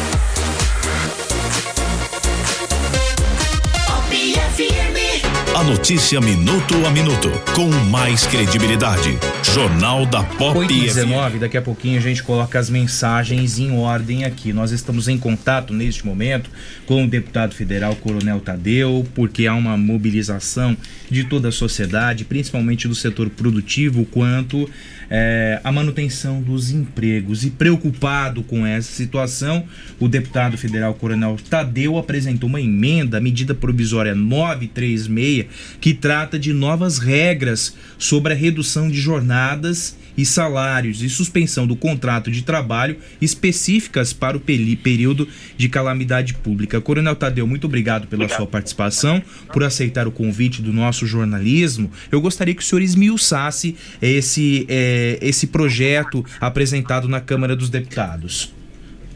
É, Primeiro, bom dia, Fábio. Bom dia, Ney. Bom dia a todos os ouvintes da, da Pop FM. Prazer estar falando com vocês. É, a medida 936, a medida provisória 936, ela, ela traz uma flexibilização na, na CLT, né, nas regras do, do contrato de trabalho. E, e uma das coisas que, que eu achei que estava faltando nessa flexibilização era justamente a, a possível recontratação do, do mesmo funcionário.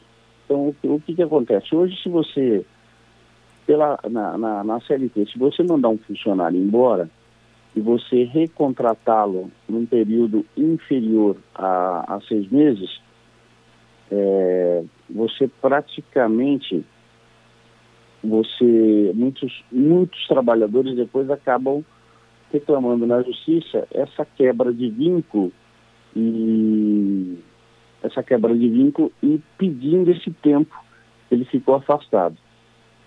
É, então, para facilitar a vida, a relação, a relação contratual entre trabalhador e empregado, a minha emenda justamente é para que esse, esse tempo seja desconsiderado, para que realmente o trabalhador ele não vá procurar um outro funcionário por conta dessa regra trabalhista. Então ele, ele traz o mesmo funcionário para o mesmo posto de trabalho, mas ao mesmo tempo também se resguardando pela proibição do, do, da, da CLT. Isso significa dizer o seguinte, olha, eu, porque a gente sabe, né, que muitos comerciantes, muitos empresários mandaram seus funcionários embora. E para recontratá-los agora, praticamente é reconhecer o vínculo. A gente suspende essa regra nesse momento para que realmente esse funcionário seja recontratado e trazido ao mesmo local de trabalho onde ele trabalhava antes de ser mandado embora. Coronel, bom dia, Ney Santos. É, essa medida valeria até, até quando, Coronel? Qual, qual seria o critério para que ela fosse é, extinguida das leis trabalhistas? Enquanto durar a pandemia. A minha proposta é, é justamente isso. Enquanto durar a pandemia, assim que acabar, ela está previsto aí o, o decreto presidencial previsto até dezembro de 2021, né? E, desculpa, é isso mesmo, dezembro de 2021. Então, nesse período, o, o empresário estaria resguardado e ele pode trazer o mesmo funcionário.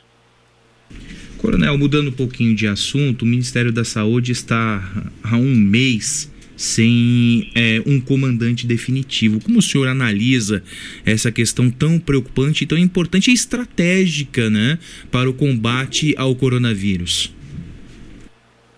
O general Pazuello vem fazendo um trabalho excelente, então eu não diria que o Ministério está sem um, um comandante.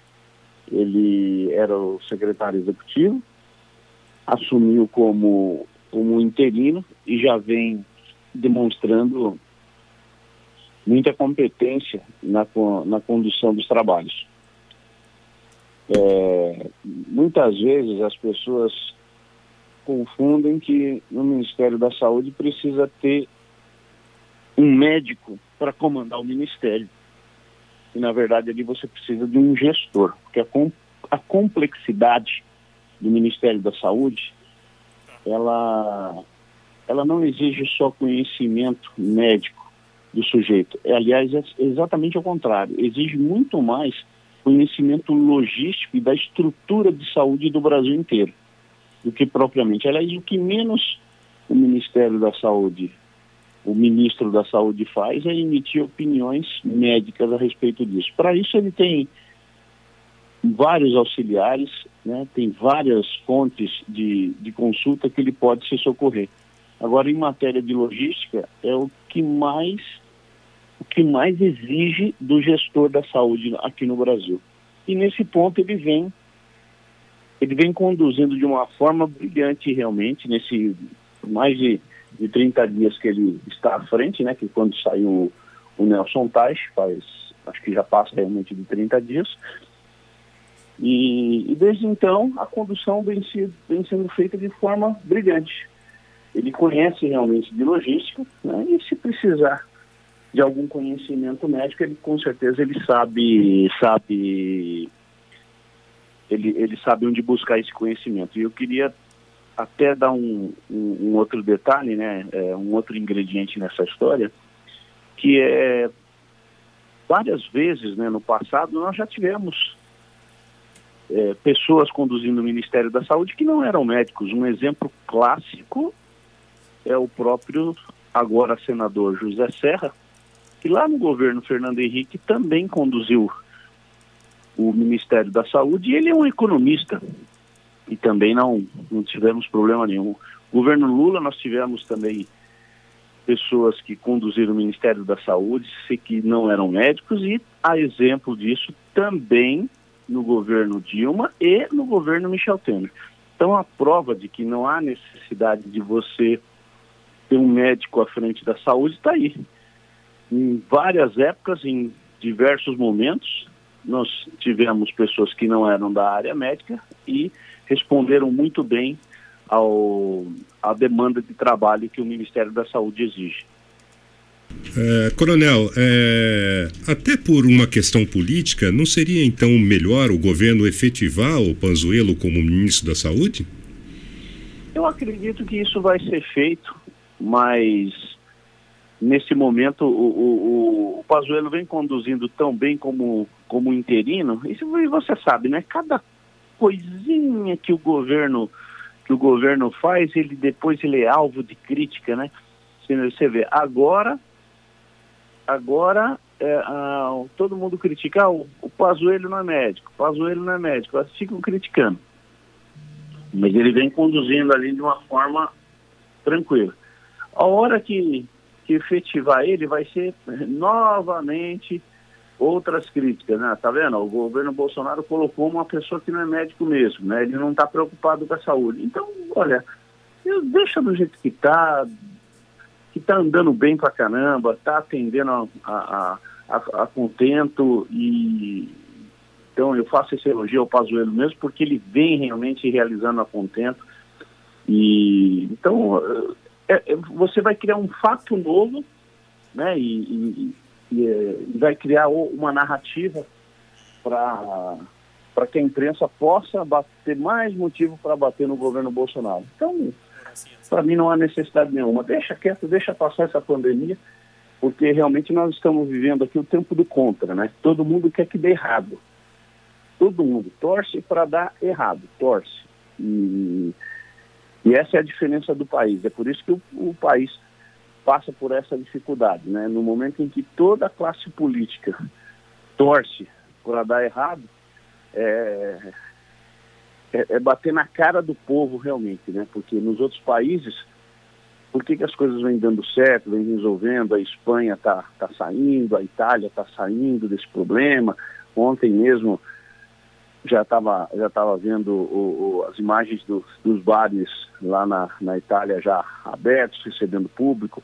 A Inglaterra também já reabrindo aos poucos porque lá ninguém está querendo derrubar o presidente. Aqui não, aqui nós temos uma meia dúzia de safados, de sem vergonha, que, que realmente torce para dar errado mesmo, para ver se esse presidente se desgasta a imagem dele. Então, a hora que a classe política tomar consciência de que a responsabilidade deles é muito maior, ela transcende o aspecto político, né, e ter responsabilidade com o povo, né, parar com essa patifaria de querer torcer para tudo dar errado, acredito que aqui no Brasil vai dar errado. E eu falo mesmo, especificamente até em São Paulo. Né? Olha que, o que, que o governador de São Paulo está fazendo e eu tenho, tenho que escancarar isso para a população mesmo. Né? O governador de São Paulo já ultrapassou a Alemanha. Né? Se nós temos a Argentina aqui ao nosso lado, com a mesma população, 48 milhões, a Argentina tem 700, entre 700 e 800 mortos. O estado de São Paulo tem 12 mil mortos é a, é, é, é a Argentina é o estado de São Paulo. Olha o que a Argentina está fazendo e olha o que o estado de São Paulo está fazendo. A Alemanha é o dobro do estado de São Paulo e tem menos da metade dos mortos. Então, o que o, governador do estado de São Paulo está fazendo com o estado é cruel demais. É cruel demais. Mais de 12 mil mortos na conta do governador João Dória. E aqui em São Paulo, Ney, aqui em São Paulo, ele matou as pessoas, sim. Ele matou. Botou os ônibus lotados para as pessoas se contaminarem, né, sem a menor regra. Era, é, eu lembro que ali no começo de março, final, assim, na segunda quinzena de março, primeira, é, primeira quinzena de abril, os ônibus aqui em São Paulo transitavam lotados, sem nenhuma segurança sem nenhuma regra para conter a, a, a, pandemia. A gente desesperadamente falando para o pessoal é, se manter assim distante, lavar a mão, usar máscara, né? E, e ele nada. Diminuiu o número de ônibus, diminuiu o número de trens para que for, ficasse lotado mesmo. Um ato criminoso, para mim, criminoso, quando ele deveria aumentar o número de trens, trens para provocar o espaçamento, o número de ônibus aqui na cidade de São Paulo e, no, e, e nos municípios, né, que aqui nós temos inúmeros municípios que se comunicam através de linhas intermunicipais, e ele não fez absolutamente nada disso, ou seja, quanto mais aglomeração ele, ele, ele, ele provocou, mais contaminação ele provocou também, junto, veio, veio junto. E, e isso é insano, isso é criminoso, isso é cruel, né? isso é falta de, de, de, de responsabilidade com o povo paulista.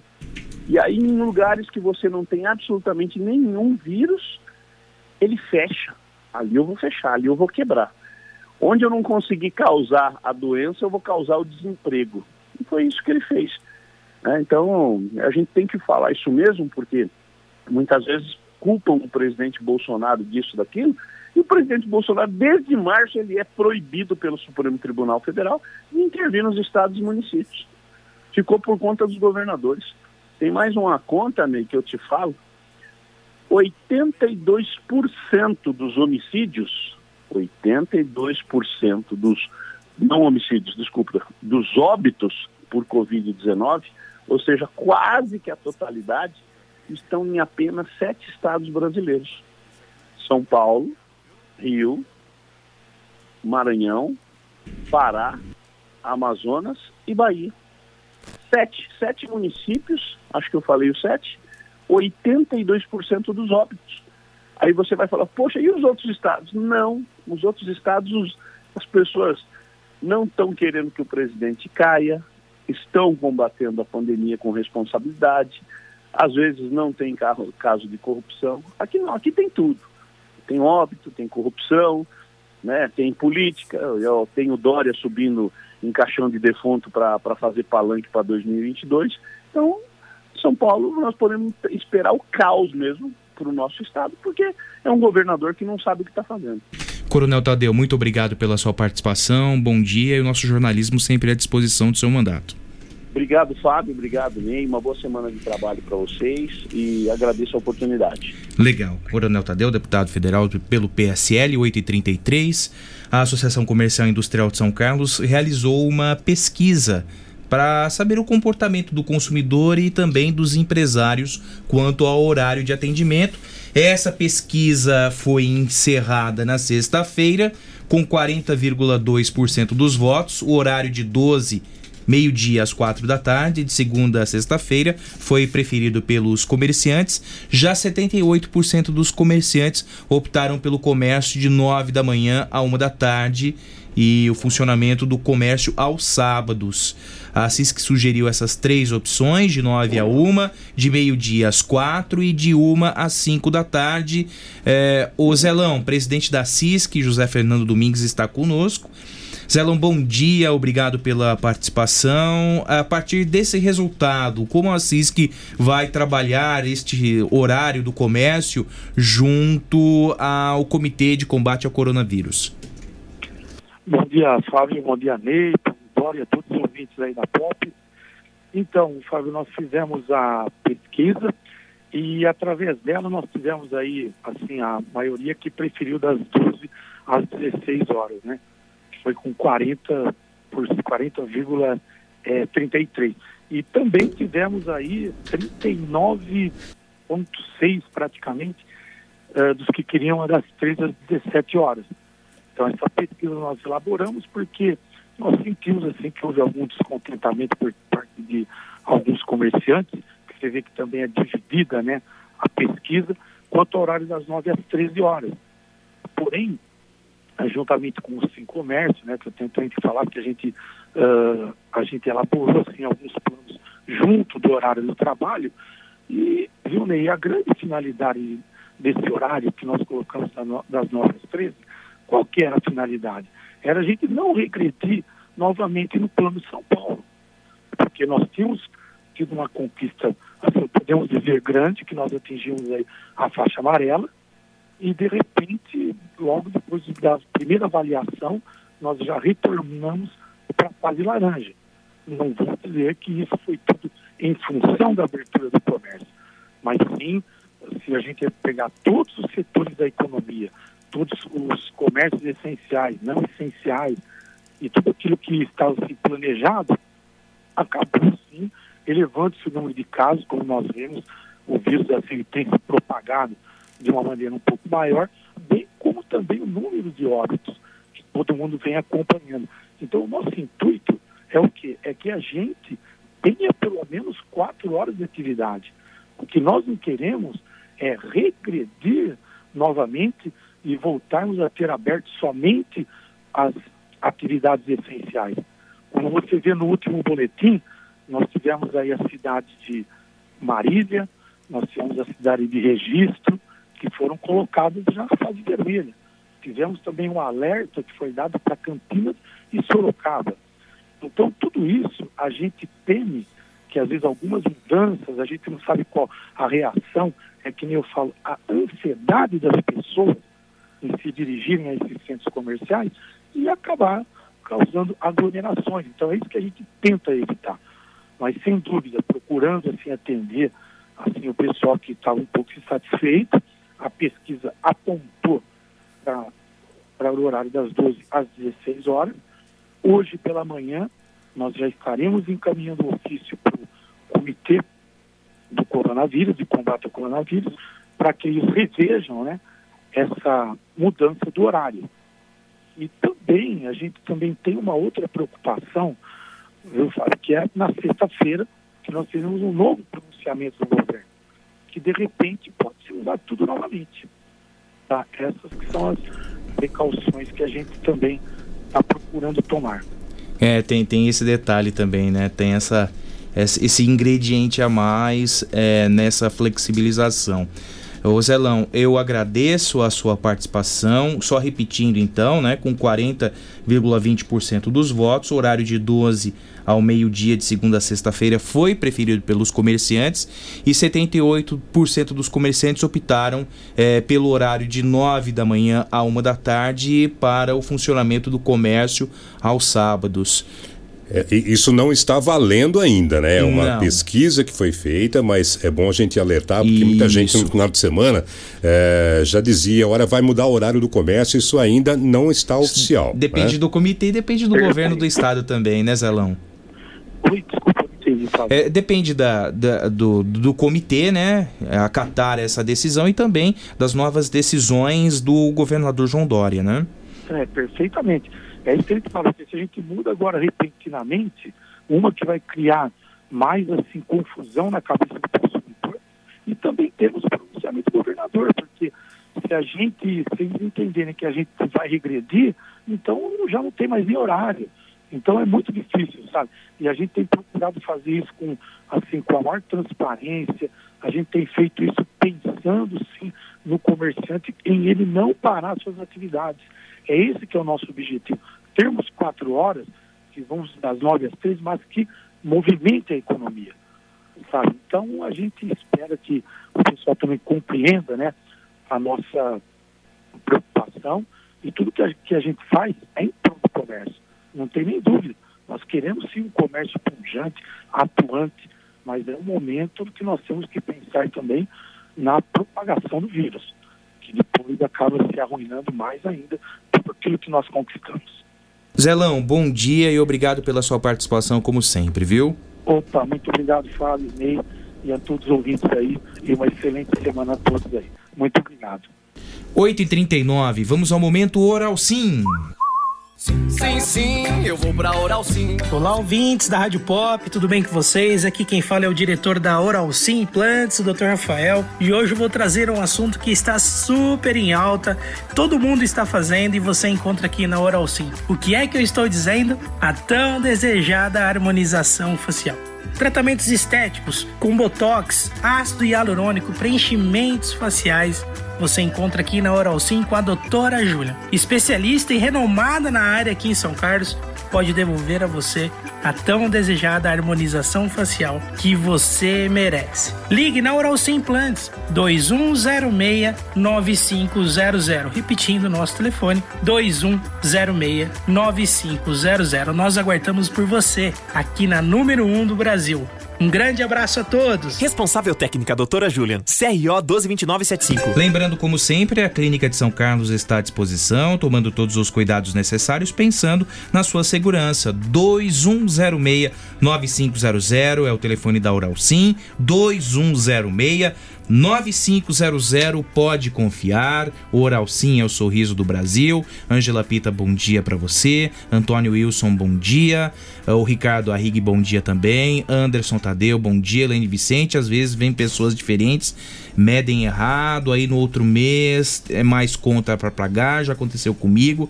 É. Ah, é verdade. É verdade, rapaz. Olha o cara humano aqui. Ele gostou da minha camiseta.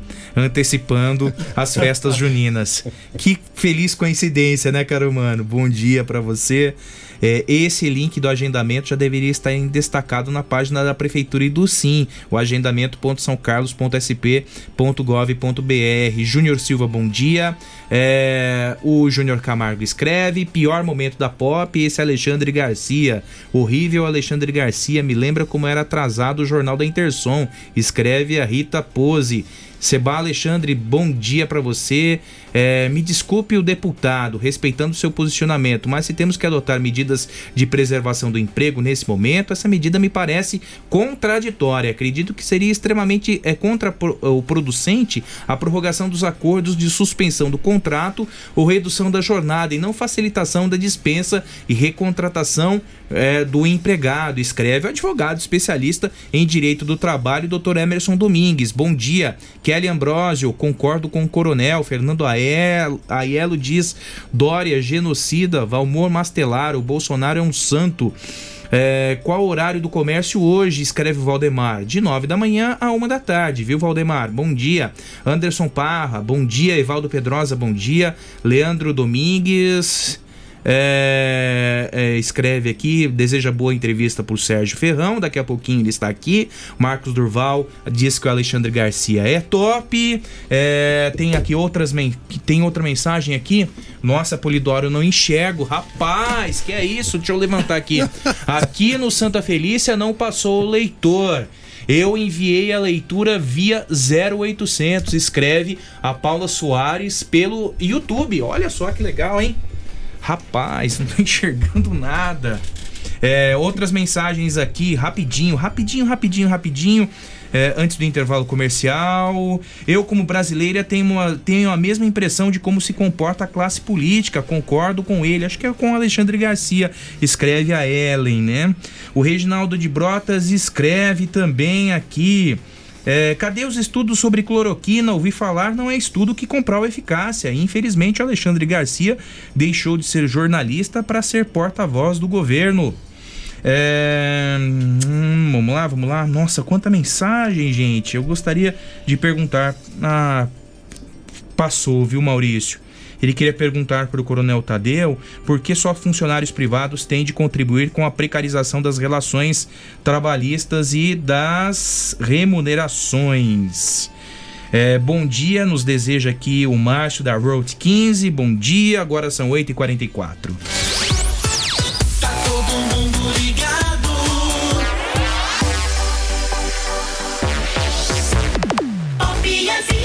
Eu só saio de casa pro essencial. Por isso, escolhi o Savenhago. Lá tem tudo que é necessário para abastecer a minha casa. E a preocupação com as normas de higiene e segurança tem em primeiro lugar. O Savenhago é completo. E isso faz toda a diferença. Lava roupas em pó surf 1,6 kg, 9,90. Nesta embalagem, cada 800 gramas sai por 4,95. Leite longa-vida Italac 1 litro, 2,98. Amaciante IP, leve 2 litros, pague 1 litro e 800, 4,98. Savenhago, tudo num único lugar. O Laboratório Mariconde está realizando os exames para coronavírus, o teste de biologia molecular e de pesquisa dos anticorpos contra o vírus. As coletas podem ser domiciliar ou nas empresas interessadas em realizar exames em seus funcionários. E mais, suporte técnico e orientação dos indivíduos que apresentarem teste positivo. Ligue 2107-0123 ou acesse labmariconde.com.br para mais informações. Laboratório Mariconde, o diagnóstico laboratorial sempre esteve em nosso sangue.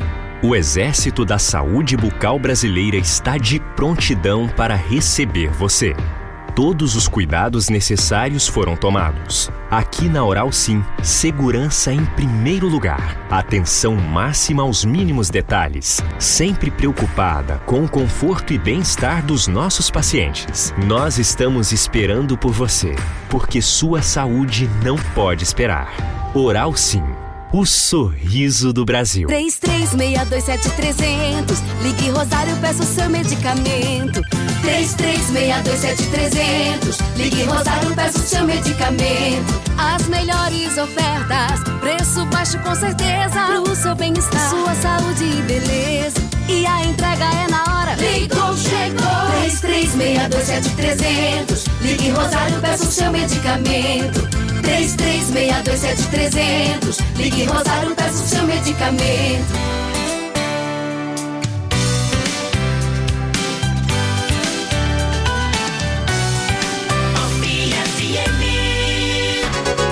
Você está ouvindo Jornal da Pop FM. O Marco Rogério escreve: se o Sérgio Rocha ganhar de prefeito, a melhor saída para São Carlos é Washington Luiz. Ô, louco, Marco Rogério. É o amor de Deus, Marco Rogério. Esse Marco Rogério, hein? Já acordou afiado, acordou já. Acordou né? afiado, né, Sérgio Ferrão? Bom dia, tudo bem? Bom dia, Fabinho. Bom dia, Polidoro. Bom dia, Oráculo do Jornalismo de Santos.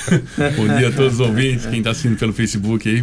Tudo bom? Vamos conversar isso um pouquinho sobre São Carlos? Isso é, é depreciação de patrimônio. É, você é mais que moral? Não, não, não, pelo contrário. Você de velho, né? Ô, ô Sérgio, e aí, como você se prepara, o republicano se prepara para as eleições 2020, ainda temos um cenário incerto, né? Não sabemos a data da eleição, mas os pré-candidatos estão se preparando para isso, né? Independente de data, né? É, independente de data, né? Uh, se for em outubro, se for em novembro, para a gente tanto faz.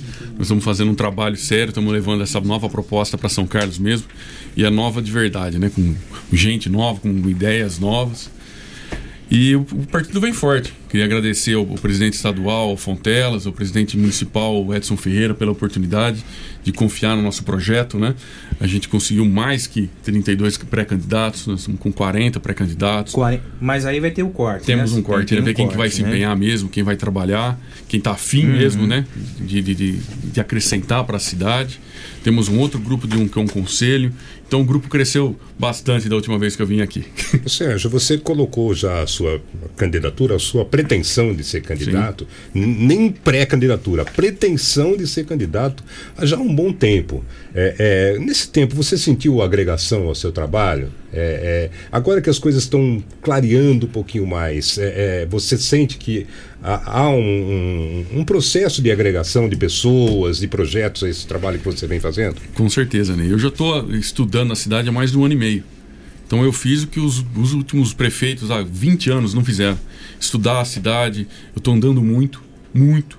Eu andei a cidade era assim inteiro, rua por rua, nos últimos 12 dias. Até mordida de cachorro eu tomei. e é verdade, cara.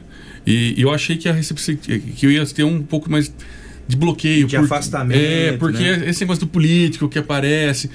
Então me surpreendeu. Então você vê que a população quer essa renovação, quer gente nova, é, não, não aguenta mais as mesmas pessoas que só mudam ali nome só na prefeitura, então quer um novo sistema para a prefeitura e eu estou muito feliz com isso. Então eu acho que desde aquele, quando eu comecei lá atrás com o Partido Novo, que a gente fazia reuniões ali com cinco, seis, hoje você vê a, a, união que a gente faz as reuniões pelo Zoom aí. O pessoal do vê. Novo tá com você, Sérgio? Eu já fiz essa pergunta. É uma boa parte, né? passado. né? Eu levo a ideologia do Novo, né? Mas o Novo não declara o apoio, né? Uhum. Condicional. Eu acho que. É porque o partido é, não tá ele, formatado. É, ele deixa né? livre para cada indivíduo uhum. ver qual que é o melhor caminho, né? Eu acho que isso é que é o importante. A ideologia do Novo é muito boa. Uhum. Eles têm alguns problemas internos lá, como, como não colocar um diretório numa cidade do, do porte e com o potencial de São Carlos. Mas eu acho que que eles vão pegar o jeito da coisa ainda. e a gente então, vai levar. É, é, é, minha mãe já falava, ó, quando a pessoa chegar, você vê o que você consegue pegar de bom e a parte ruim você isola, né? O, o novo, de certa forma, Sérgio, ele é, veio com uma proposta que é bastante interessante e que era muito pedida pelas pessoas há algum tempo atrás. Mas na hora que colocou na prática, isso causou um certo desconforto nas pessoas. É, é, esse tipo de, de, de, de coisa, né, de, da, da novidade em si, mais assusta ou mais agrega, Sérgio? É que o pessoal, para sair da zona de conforto, já é um pouco mais complicado, né? Isso. Mas a ideologia é certa, você vê o, o trabalho que os deputados fazem, é, é muito bom, é, é exemplo dos 10 deputados os quatro, cinco do novo estão ali entre os melhores. Eles também fizeram a, a, a, o curso que eu estou fazendo do Renova, acabei de ir para a segunda fase do Renova agora, que é um curso mais voltado para o executivo mesmo. Então, essa preparação que, que o novo prega que é muito legal, esse corte de privilégios, fazer mais com menos, eu acho que é isso que eu quero trazer para São Carlos também. O, o, Luiz Fernando Lazzarini pergunta para você, Ferrão, o que acha da Fundação Pro Memória? É, eu vou estudar melhor a Fundação Pro Memória, mas eu não vejo a necessidade de ter aquele tamanho. Eu não vejo esse potencial lá, não. Eu acho que eu defendo sim uma reforma administrativa onde a gente faça uma readequação de algumas secretarias, uma criação de algumas outras secretarias que tragam mais retorno para São Carlos. Esse estudo está sendo feito. Na verdade, esse uhum. estudo já está quase finalizado. O nosso plano de governo já está em 80% pronto. É um plano de governo viável, executável sem é, fantasia, sem estelionato eleitoral para ganhar a eleição. É uma coisa que a gente prega que o pessoal assusta um pouco. É, eu sou contra construir UPA, EMEB, é, USF, enquanto a gente não colocar as que a gente tem aqui para funcionar, com médico, com remédio. Uhum. Então, enquanto a gente não conseguir fazer o que a gente tem, trabalhar com eficiência, não, não, se constrói nada. Ah, tá tudo funcionando perfeito, tem uma informatização, um atendimento humanizado. Então nós vamos fazer um estudo, um planejamento e ver qual área da cidade realmente precisa que seja construída uma IMEB, uma EMEI, uma USF, uma USB. É, aí você é... responde parte da pergunta que eu ia fazer, não, porque não algumas, vamos, algumas escolas, por exemplo, foram construídas para uh, solucionar a questão de uh, distância, né, Sérgio? Uhum. Bairros novos que foram construídos uhum. tal, e que a mãe, para levar o filho, precisava andar um tempão para chegar na escola mais próxima. Exatamente. Né? Então, nesses casos, você concorda? Sim, sim, sim. Tem que ser feito um, um crescimento planejado. São Carlos não é planejado. Hoje vamos criar, vou dar um exemplo aqui, cria-se um centro de idoso num bairro que, onde mais cresce é a população infantil. Uhum, então não, não, existe, tem planejamento. Não tem planejamento, isso, não tem estudo, vai fazendo obra em caráter eleitoral. E é isso que eu venho contra, é isso que eu venho propor. Vamos fazer um planejamento. 2021, é, nós vamos ter uma dificuldade muito grande para administrar pela queda de arrecadação. É, efeito esse, coronavírus. Efeito corona, esse, essa prefeitura desastrosa do Ayrton vai deixar uma dívida gigantesca para a cidade. Uhum. É uma responsabilidade de pegar agora mais 30 milhões para fazer recap. Não que não precise do recap, mas o momento compensa deixar uma outra dívida para uma outra gestão, porque a população está acordando. Não vai ser reeleita uma, uma gestão dessa. Uma gestão que deixou para trabalhar, para fazer tudo a toque de caixa no último ano. Então, é, é isso que a gente está tentando mostrar para a população. Existem outras formas de fazer política, é, é, é isso que o meu grupo está representando. Ô, ô, Sérgio, o que você acha do SAI, falta de água, falta gestão? É, o que você pensa, o que você estuda sobre o Serviço Autônomo de Água e Esgoto? Eu acho que o SAI tem um potencial gigante. É uma pérola aqui em São Carlos. Nós temos uma qualidade de água nível mineral aqui em São Carlos. Então falta aqui uma gestão eficiente para o SAI. Eu acho que tem muita gente boa concessão lá dentro. é a solução? Não, nem concessão e muito menos privatização. Eu acho que uma modernização, uma capacitação de quem está lá dentro, incentivar o, o funcionário que está lá dentro a trabalhar, mudar algumas, algumas é, rotinas de uhum. trabalho, uhum. umas formas de como executar. Eu tenho certeza que o SAI é viável sim, tanto pela arrecadação que o SAI tem, né? Então eu acho que bem trabalhado, sai, tem tudo para funcionar. Certo. Gente, eu passo o recado do Savenhago para você que nos acompanha. O bem-estar de todos depende de nós e sair de casa só se for por essencial. O Savenhago tem tudo o que é necessário para abastecer a sua casa e a preocupação com as normas de higiene e segurança vem em primeiro lugar, com a utilização de proteção acrílica nos caixas, álcool em gel na entrada das lojas, distanciamento de dois metros entre as pessoas e a higienização de carrinhos e cestas de compras. O Savenhago é completo. Isso faz toda diferença, tem promoções para hoje. O detergente líquido IP 500ml, 1,25. O arroz tipo 1 Serra Azul, 5 quilos, 13,90. No cartão Savenhago você paga 12,90. A alcatra com maminha, o quilo, 24,90. O lava-roupas em pó surf, 1 kg 600, 9,90. Nesta embalagem, 800 gramas, sai a 4,95. O leite longa vida Italac, o litro, 2,98. O amaciante IP leve 2 litros, pague 1 litro litro e oitocentos. R$ 4,98. Tem o café caboclo de 500 gramas, R$ 6,95. O filezinho sassami congelado Big Frango, o quilo, R$ 8,75. O sabão em pedra assim, com 5 unidades de 200 gramas cada, R$ 3,98. E o óleo lisa 900 ml, R$ 3,68. Pagando com o cartão Savenhago, R$ 3,48. Savenhago, três lojas em São Carlos a mãe de todas na Praça Itália, loja 29, a 33 fica no Shopping Passeio São Carlos e a 35 na Marginal, pertinho da Chaminé, Savenhago, tudo no único lugar. Agora são 8h56. É, o Sérgio, tem uma pergunta aqui do Alexandre. Ele pergunta sobre a licitação do transporte público. E aí? Eu defendo ainda que eu, uh, o nosso grupo e a minha candidatura é a única solução para fazer isso aí. O resto está tudo amarrado. Eu falei na outra, na outra eleição, falei, não vai sair essa licitação e o dito feito. Está uhum. aí, acabou de prorrogar por mais 200 dias isso aí. Jogou para uma próxima administração. E jogou para a próxima administração e isso precisa do quê? Fazer um chamamento público, uma audiência pública, ouvir a população e ver se a população quer ou não a troca do transporte público. Está satisfeito ou não com o transporte público. Uhum. E aí sim tomar as devidas satisfações, se é sim essa licitação, se precisa uhum. ser feito, precisa ser feito um contrato para conseguir cobrar essa companhia de, de transporte público. O Licioto pergunta. Pois não, pois você não. Você está satisfeito com o transporte público daquilo que você viu hoje, Sérgio? Não. Para mim precisa ter feito uma, uma licitação, precisa Mas o ser que é feito um contrato. É. A feito- licitação, é, é o modo, é a empresa. E já começa pela, pelas linhas de ônibus, né? Nós fizemos um estudo, até o Stanchini ajudou a gente, para a gente fazer um estudo de, de descentralização do transporte público da cidade. Então a gente criaria ah, uns quatro, cinco terminais, tá? A gente só está decidindo um, um só que está em dúvida, e esses terminais faz, fariam a ligação com esse tronco central. É um projeto muito legal, é um projeto muito moderno, que, de- que implantado em São Carlos, é, fica muito fácil, porque a hora que você tem uma rota até o fim, se criar mais um bairro, é só esticar. Então você não precisa ficar 40 minutos, 50 minutos dentro de um ônibus. E, a- e a- o giro dos ônibus dentro dos bairros também é muito Uhum. mais rápido. Pesquisa origem e destino, né, Exatamente. Sérgio? Esse Bem é, simples, né? Esse é o basilar, É, né? é isso, é isso que eu falo. Você, como é que você vai cobrar a companhia se você não É. tem um contrato? Quantos ônibus rodam hoje? Entendeu? Pois é. O, o Luiz Cioto pergunta: e a festa dos cargos de confiança? O que você pretende fazer sobre isso?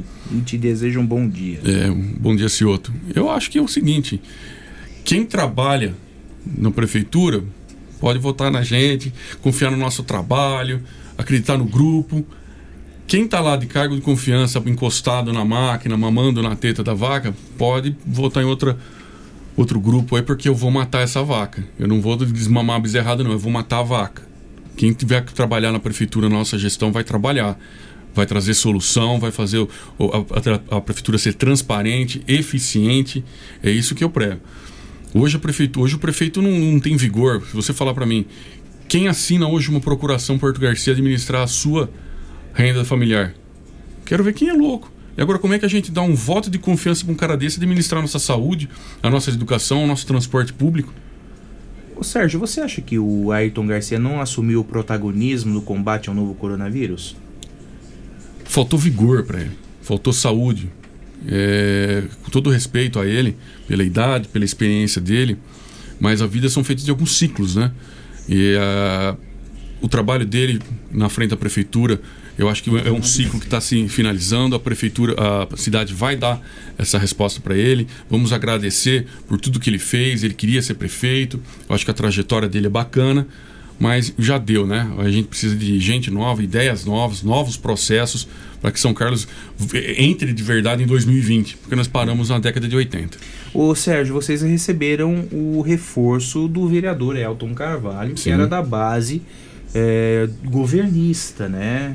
É, e, e, é, até uma pergunta aqui pertinente do, o- do Henrique Biondi: quem seria o seu secretário de saúde e o seu secretário de obras públicas? Eu emendo essa pergunta do Henrique é, indo direto ao ponto. O Elton Carvalho seria o seu secretário de saúde? O Elton Carvalho acreditou nos projetos, né? Foi uma, um- uma grande conquista, foi um grande. Fiquei muito feliz com o apoio que ele Uhum. vem. A gente tem mais gente da saúde, nós temos um supervisor de uma UPA também, pré-candidato nosso, que acredita no nosso projeto. E eu acho que o Elton tem potencial sim. Está fazendo a, a formação dele em, em gestão pública, está terminando o mestrado dele, é um servidor de carreira que vive o dia a dia da saúde e pode ser sim um- uma grande opção.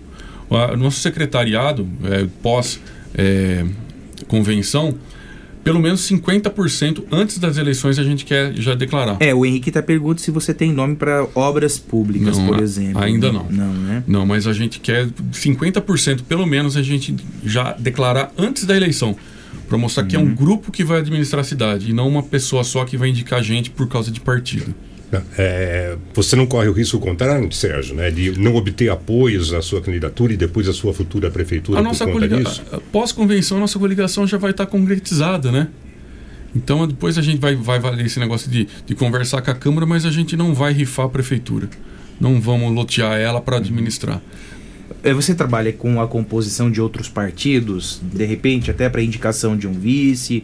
Como você dialoga Então, nesse sentido, Sérgio? estamos conversando. E é Sérgio o primeiro e alguém de vice? É, assim esperamos, dá para né? inverter? Assim esperamos, né? É tudo um grupo, né? Eu É. respondo por 50%, meu grupo responde por os outros 50%. E nós estamos nos preparando há um ano e meio para estar encabeçando e- essa coligação. Sim. Estamos conversando já há um mês, um mês e meio com outros partidos e vendo quem mais se assemelha à nossa ideologia que a gente quer para a prefeitura. Alinhando isso e, e, sendo feito um planejamento bom para a cidade, eu não vejo problema de estar tá em, em prefeito, vice. Uhum. Importante é que a gente vai conseguir montar um projeto para melhorar São Carlos.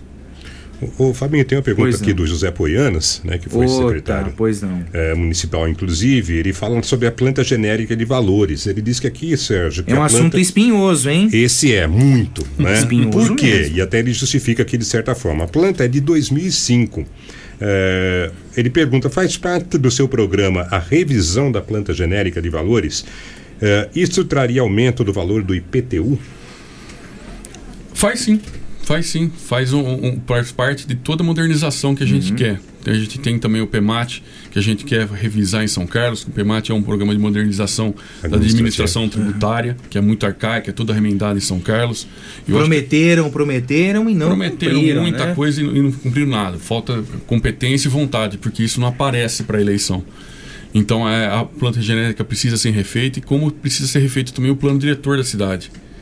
Eu defendo que a cidade pare de se esparramar como está sendo feito e comece um projeto de verti- verticalização de São Carlos. Quanto mais a cidade esparramar, quanto mais ela for longe, mais difícil é levar água, levar energia, levar o transporte público. É por isso que falta água.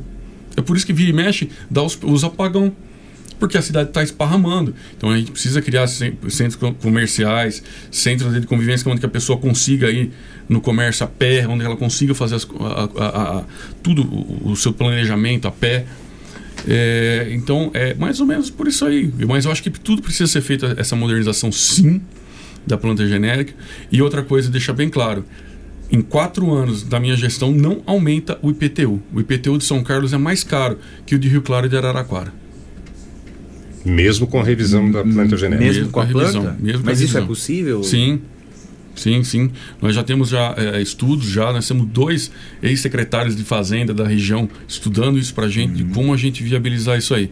Como a gente tem equipe também estudando o que fazer com aquele prédio da fábrica, a gente tem um projeto muito legal de, de sustentabilidade para pôr no chão aquele prédio sem usar dinheiro público.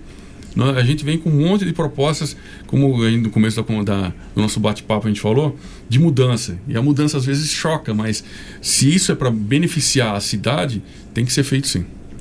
Bom, Sérgio, o nosso tempo já se esgotou, são 9 horas e 5 minutos. Muito obrigado pela sua participação. Você, é, é, com essa mudança né, de comportamento e nas redes sociais, evidentemente, nós temos essa mudança porque nós não podemos fazer as campanhas nas ruas, né? E os meios de comunicação serão importantes para os pré-candidatos e para os eventuais candidatos a prefeito de São Carlos. E você terá é, novas oportunidades aqui para expor os seus planos, os seus projetos, né, é, já consolidados daqui a um tempo, né, Sérgio? E obrigado pela sua participação. Já escolheu o candidato a vice ou não? Fabinho, É. obrigado pelo espaço, obrigado Ney, Polidoro. Queria agradecer ao, ao Regis novamente pela oportunidade aqui que vocês estão dando, da gente mostrar que hoje eu não sou uma pessoa tão conhecida Uhum. como os demais políticos, né?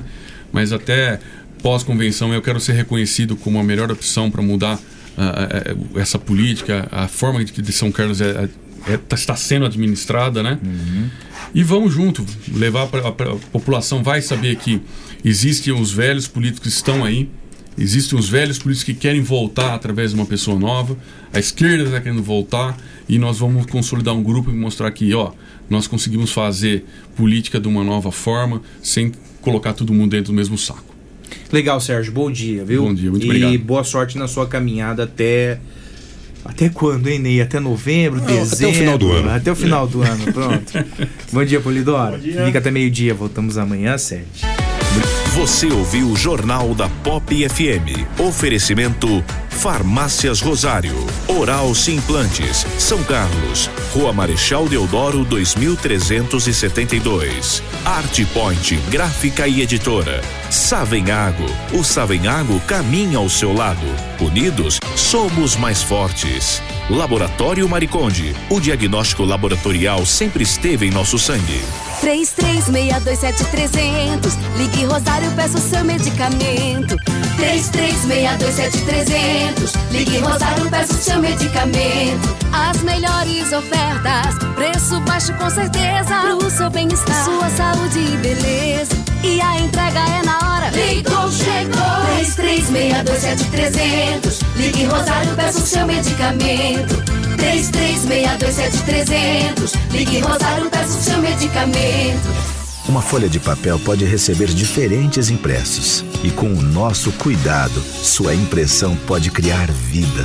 Alta qualidade, aliada aos melhores e mais sofisticados métodos de acabamento, fazem sua impressão sair do papel. Sensibilidade no atendimento, qualidade artística nos processos de produção, velocidade na entrega e os melhores preços. Art Point, impressão que faz diferença. Agora também na nova unidade no Shopping Lupo, em Araraquara. Sim, sim, eu vou pra Oral Sim. Pra, pra minha vida melhorar. Ri, ri, quero voltar a sorrir. Ha, ha, sorrir e gargalhar. Eu vou abrir a porta pra felicidade. Curtir a família, amigos, sorrir à vontade. Oral Sim, a rede de implantes dentários número 1 um do Brasil. Nosso carinho constrói sorrisos. Em São Carlos, Rua Marechal Deodoro 2372 Agende sua avaliação. Ligue 2106 9500 o Laboratório Mariconde está realizando os exames para coronavírus, o teste de biologia molecular e de pesquisa dos anticorpos contra o vírus. As coletas podem ser domiciliar ou nas empresas interessadas em realizar exames em seus funcionários. E mais, suporte técnico e orientação dos indivíduos que apresentarem teste positivo. Ligue 2107-0123 ou acesse labmariconde.com.br para mais informações. Laboratório Mariconde, o diagnóstico laboratorial sempre esteve